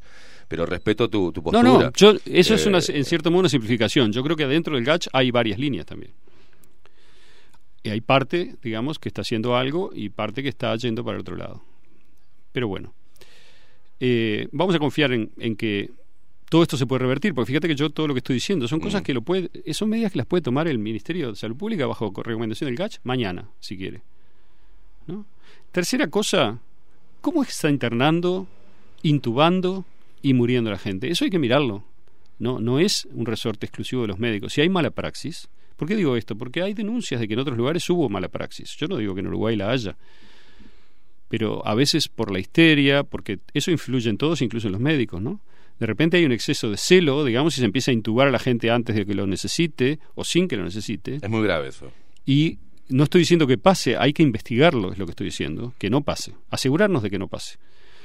La Porque- omisión de asistencia es otra. porque en una orgía de PCRs, en donde cualquier cosa positivo, ya ese es un primer paso para estar más cerca del CTI, ¿no? Porque ya te están mirando como que este es un candidato a cuidados intermedios o este y bueno, yo confío y lo dije siempre que todos los médicos de Uruguay son gente que respeta el juramento hipocrático, sabe lo que está haciendo y demás. A veces me llegan informaciones que no puedo este, confirmar, por eso no las publico ni nada, en donde la situación capaz que no es siempre así. Yo no lo sé, pero digo, el gobierno tiene que preocuparse por eso, ¿no? Tercero, o cuarto, perdón. Este, bueno, perdón, y si hay algún, se comprueba algún caso de mala praxis, hay que perseguirlo con todo el peso de la ley. Y los demás médicos tienen que poner las barbas en remojo y saber que no es gratis, ¿no? O sea, esas son todas medidas que se pueden tomar hoy y que cambiarían yo creo sustancialmente el panorama. Mm. Porque para empezar, si vos haces cumplir un PCR este, sensato de alta carga viral, vas a obtener inmediatamente un descenso brutal de los casos, que es la, que es la fuente principal de la Sí, sí, histeria de los medios y demás. ¿Y cuál es el argumento en contra? ¿Qué te van a decir? ¿Que se te escapan? No, no se te escapan. Se te están escapando ahora. Que no sabes cuál es un caso grave y cuál no lo es. Claro. Porque son todos positivos por igual. Entonces estás exagerando la presión sobre los recursos que deberían usarse para la gente que está realmente enferma. No, Estás- no mandar a la gente por teléfono por eh, eh, dudas de contacto con alguno, porque como se ha hecho, Han, han encuarentenado gente Sí, sí, sí, por sí. posible... Estás ha- aumentando la histeria, le está dando de comer a los canales de televisión, al pésimo periodismo que se está haciendo, este, liderado por, por, estos, por estas personas, digamos, y otros. Entonces, cambias completamente todo. ¿Eso está en contra de las recomendaciones de la OMS? No. El Uruguay no tiene por qué ser castigado por hacer eso, si está haciendo las cosas bien. De hecho, la OMS eh, Sería un modelo de vuelta. La OMS está diciendo, fíjense bien cómo son los este, las indicaciones de cada kit, digamos, de PCR para usarlo bien y obtener resultados confiables. apoyarse no, en hay la una, clínica. no hay una discusión científica sobre lo que yo estoy No. diciendo. Hay consenso. El GACH mismo está de acuerdo con esto. En el, un documento del primero de febrero del GACH dice, es un hecho que a, ma- a más de 24 ciclos no se puede cultivar el virus. Hagan entonces el PCR, ¿querés hacerlo hasta 28? Hacelo hasta 28, para tener un poquito más, un margen, digamos, de mayor, ¿cómo decir? Agarrar algún caso más dudoso, perfecto. Vas a ver cómo bajan los casos, a, pero no sé, pero muchísimo van a bajar. Y vas a tener un uso más racional de los recursos, una mejor aplicación de la política de combate a la pandemia, vas a tener información de mejor calidad, vas a tener, digamos, una situación en los hospitales, en los CTI de menor presión, todo eso. Bueno, no se está haciendo. Eh, después viene otra cosa, una acusación, a la cual me voy a referir especialmente, que es este en el binarismo, ¿no? Yo nunca dije que no hay que vacunarse, jamás. Este, lo que, lo único que yo digo, a diferencia de lo que dicen los periodistas estos ortodoxos, es que yo no me voy a sumar a ninguna campaña de promoción de vacunas experimentales. ¿Por qué? Porque leo los documentos oficiales, por ejemplo, cosa que ellos no hacen. O sea, Acá, mientras ¿Qué? que vos buscas, Sí. eh, en, un- en un paréntesis, Sí. la Academia de Medicina Sí. Nacional, eh, una carta a la opinión pública, que estuvimos tratando también con, con OVENIR, eh, simplemente este, este parrafito que, bueno, habla sobre el tema de la vacunación, la gravedad, ¿no? Mm. La- dice, en ese sentido, llama al conjunto de la población a desestimar las consignas emitidas contra la vacunación, basadas en teorías conspirativas, no racionales, o en razonamientos pseudocientíficos y que instan a un comportamiento irresponsable que solo llevará dolor a la población. Academia de Medicina. La Academia de Medicina da clase de racionalidad. Yo voy a, yo voy a, yo voy a tratar de aplicar la razón. Voy a hacer lo siguiente. a la- se lo dedico especialmente a la Academia de Medicina. Perfecto. Acá hay un informe de difusión de vacunas contra el SARS-CoV-2 publicado por el Ministerio de Salud Pública. Me lo dio una doctora conocida. Es un documento público. Voy a leer la página 14. El título dice, eh, perdona, claro, el documento hace una comisión del Ministerio de Salud Pública de especialistas, hizo un estudio vacuna por vacuna, que es muy interesante, de hecho la población lo debería leer toda Mm. antes de vacunarse. Sería interesante mirar la diferencia entre diferentes este, tipos de vacunas. Eh, lo, lo vamos, a- lo vamos a subir eh, ahora. En la página 14, el apartado 3, que creo que la Academia de Medicina no lo leyó, dice, lo que no se sabe sobre las vacunas en fases avanzadas de investigación disponibles y de las ya aprobadas, o sea, de todas las vacunas. Lo que no se sabe, lo que no se sabe de todas las vacunas, dice el Ministerio de Salud Pública de Uruguay. Leo. No se sabe. Seguridad a mediano y largo plazo. O sea, el Ministerio de Salud Pública no sabe si estas vacunas te garantizan que si te las eh, das, tenés seguridad a mediano y largo plazo. La razón, también dedicada a la de Medicina, es muy simple. No se puede tener ninguna información de mediano y largo plazo porque no hay mediano y largo plazo en estas vacunas. Son vacunas que se produjeron en un año. Con lo cual, los efectos a mediano y largo plazo sin- simplemente fueron imposible medirlos. Se empezó a vacunar antes de tener esa, esa información. El Ministerio de Salud Pública, repito, dice que no se sabe cuál es la seguridad a mediano y largo plazo de ninguna de estas vacunas. Ni de la Sinovac, ni de Pfizer, no. ni de ninguna. Dos, es largo, ¿eh? No se conoce la eficacia en subgrupos de personas por edad, sobre todo 65 y 75 años y más. No se conocen las comorbilidades eh, y, la y la infección de SARS-CoV-2 previa, cómo interactúa con la vacuna. Tercero, no se conoce la eficacia en asintomáticos, es decir, no se sabe si previene o no la transmisión del virus. Cuarto, no se conoce la eficacia en casos severos, hospitalizaciones, ingresos a CTI y muertes. Paréntesis, no hay estudios aún que muestren datos al respecto como variables primarias de análisis. Cierro paréntesis. No sé qué número voy. Quinto, duración de la inmunidad. No se sabe. Puede ser que te des la vacuna hoy y mañana se- seas otra vez pasible de enfe- enfermarte. Sexto, pauta final de administración, es decir, no se sabe si se va a tener que dar, digamos, una, dos, cinco, lo que sea. No se conocen las precauciones y contraindicaciones finales para su uso. No se conoce la efectividad y seguridad en condiciones reales de uso. Todo esto lo dice el Ministerio de Salud Pública, no yo. No se conoce el impacto en la necesidad de mantener las medidas no farmacológicas de contención aplicadas hasta el momento. Es decir, no sabemos si, aún dándose la vacuna, se va a poder, digamos, este, circular libremente, no usar tapabocas, eh, etcétera. Esta es, es preciosa. No se conoce la cobertura vacunal requerida para alcanzar los beneficios esperados. O sea, no se sabe cuántas vacunas hay que dar para obtener en la población los, los beneficios esperados, que son eliminar la enfermedad o reducirla. La mínimo. circulación de la enfermedad en el país. No se conoce cuál es la interacción de estas vacunas con otras, por ejemplo, la antigripal.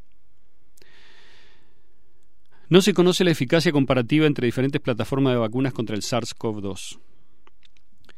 No se sabe cuál es la intercambiabilidad posible entre vacunas contra el SARS-CoV-2. No se conoce la necesidad de revacunación. No se sabe sobre cambios en caso de que haya mutaciones del virus, o sea, no se puede saber qué cambios se producen si hay mutaciones del virus. No se conoce si esto previene la infección en individuos a- inmunosuprimidos. No se conoce el beneficio de las vacunas en menores de 16 años. No se conocen los beneficios ni los riesgos en mujeres inadvertidamente embarazadas. No se conoce el, impacto en los individuos que incumplen las medidas de bioseguridad, es decir, mascarilla, distanciamiento físico. Quiere decir, te doy la vacuna, pero si no cumplís con las medidas de bioseguridad, que voy a poner acá entre paréntesis para el Ministerio, tampoco se sabe cuál es el efecto de las medidas de bioseguridad, pero eso es aparte. No se conoce el efecto en la carga viral o en la probabilidad de contagiosidad de los infectados y no se conoce la efectividad en reducir los síntomas prolongados o las secuelas. Este es eh, el apartado 3 de un documento oficial del Ministerio de Salud Pública que se llama, voy a dar el título exacto, Informe, vacunas contra SARS-CoV-2, COVID-19, aportes para la consideración de su uso en Uruguay. Grupo ad hoc a la Comisión Nacional Asesora de Vacunas. ¿Fecha? Eh, no tengo la fecha, pero creo que es de febrero. Ahora, o de, de enero. este año. o sea, así es, De es- este año, puede ser- 2021. Puede ser, que sea de enero, pero es. Este, Ah, o de sea, los últimos tres meses, vamos a decir. Un poco más, por, por- Eh, algo viene el consentimiento este que te hacen firmar para vacunarte. Ayer me mandaron uno. Creo que le hicieron alguna modificación. Mañana vamos a estar hablando un poquito de eso. Pero eh, eh, Gianni Prego le mando un abrazo. También que ella se hacía una pregunta, ¿no? Dice, tengo una pregunta. Dicen que ninguno que esté cursando la enfermedad se puede vacunar hasta tres meses después. Era una de las cosas, una de las teorías. Dice, No, bueno, cada persona agendado tiene como requisito llevar un test PCR negativo. O, o no importa el asintomático. Es todo lo que acabas de decir vos que decía, bueno, no sabemos. Es más, si va una mujer que no sabe que está embarazada y se vacuna, no hay información si esto podía traer algún tipo de problemas. Exacto. Eso dice el Ministerio de Salud Pública. Yo no digo nada. Ministerio de Salud Yo Pública. no- a diferencia de lo que piensa el señor Abercorn y demás, yo no estoy diciendo nada sobre las vacunas ni aconsejando que la gente se vacune o no se vacune. Yo no soy quien para aconsejar. Yo soy un ciudadano que dice, ¿cuál es la información que hay sobre las vacunas? No me interesa la propaganda que pagan los laboratorios, directa o indirectamente, para que la gente se vacune.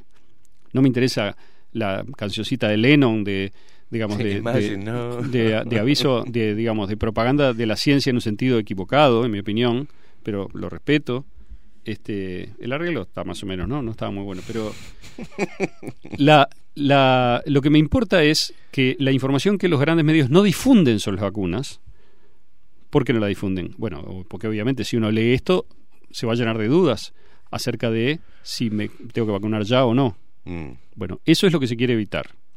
Lo que se quiere hacer es que la gente se vacune sin saber. Sin embargo, la vacunación requiere el consentimiento informado de la población. Informado quiere decir esto. Quiere decir, quiere decir saber lo que uno está haciendo. Entonces yo no estoy llamando a no vacunarse, porque además es posible, yo casi te diría que estoy, que, que tiendo a creer que la vacuna puede servir, digamos, algunas de ellas por lo menos, pero también tengo muchas dudas apoyadas en fundamentos como este y otros, muchos otros que hay en el mundo, que son mucho más graves, más, ¿cómo decir?, más agresivos, digamos, que yo podría traer acá y que no los traigo, de acusaciones salvajes contra Sí. las vacunas y demás. Yo no traigo eso, pero digo, el Ministerio de Salud Pública te está diciendo que no sabe nada sobre las vacunas. Pero hay una campaña de, de promoción de la vacunación que parece tener todas las certezas y acusar a los que leemos los, los informes del Ministerio de Salud Pública de no sé qué, de antivacunas. No, yo no soy antivacunas. Yo te- tengo todas las vacunas que me tuve que dar en mi vida, no tengo ningún Obvio. problema con las vacunas. Exacto. Lo que pasa es que cuando se argumenta mal, como argumenta esta gente, lo que hacen es simplificar el argumento del otro para ganarle.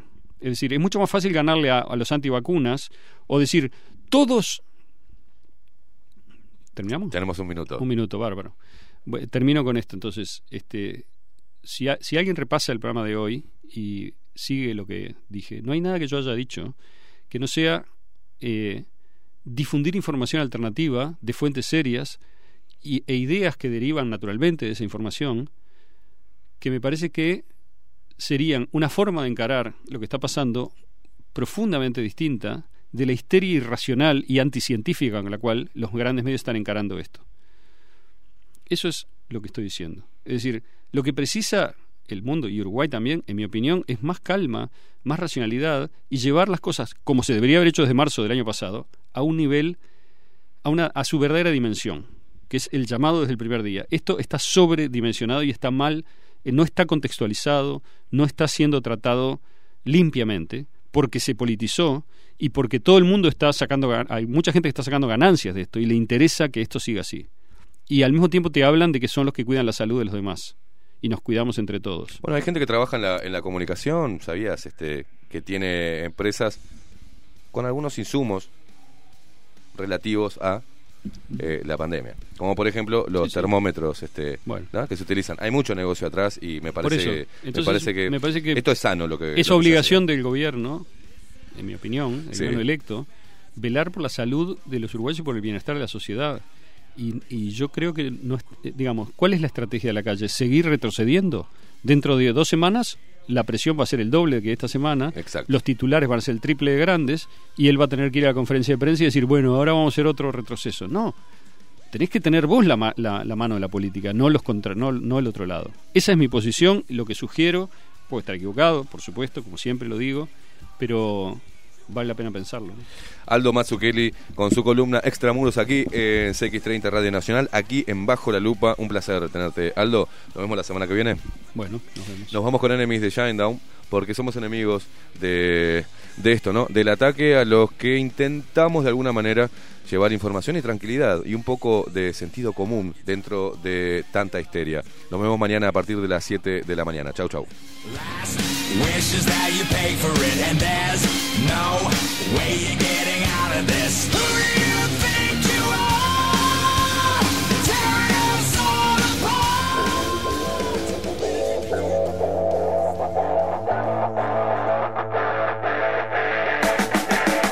Hasta aquí.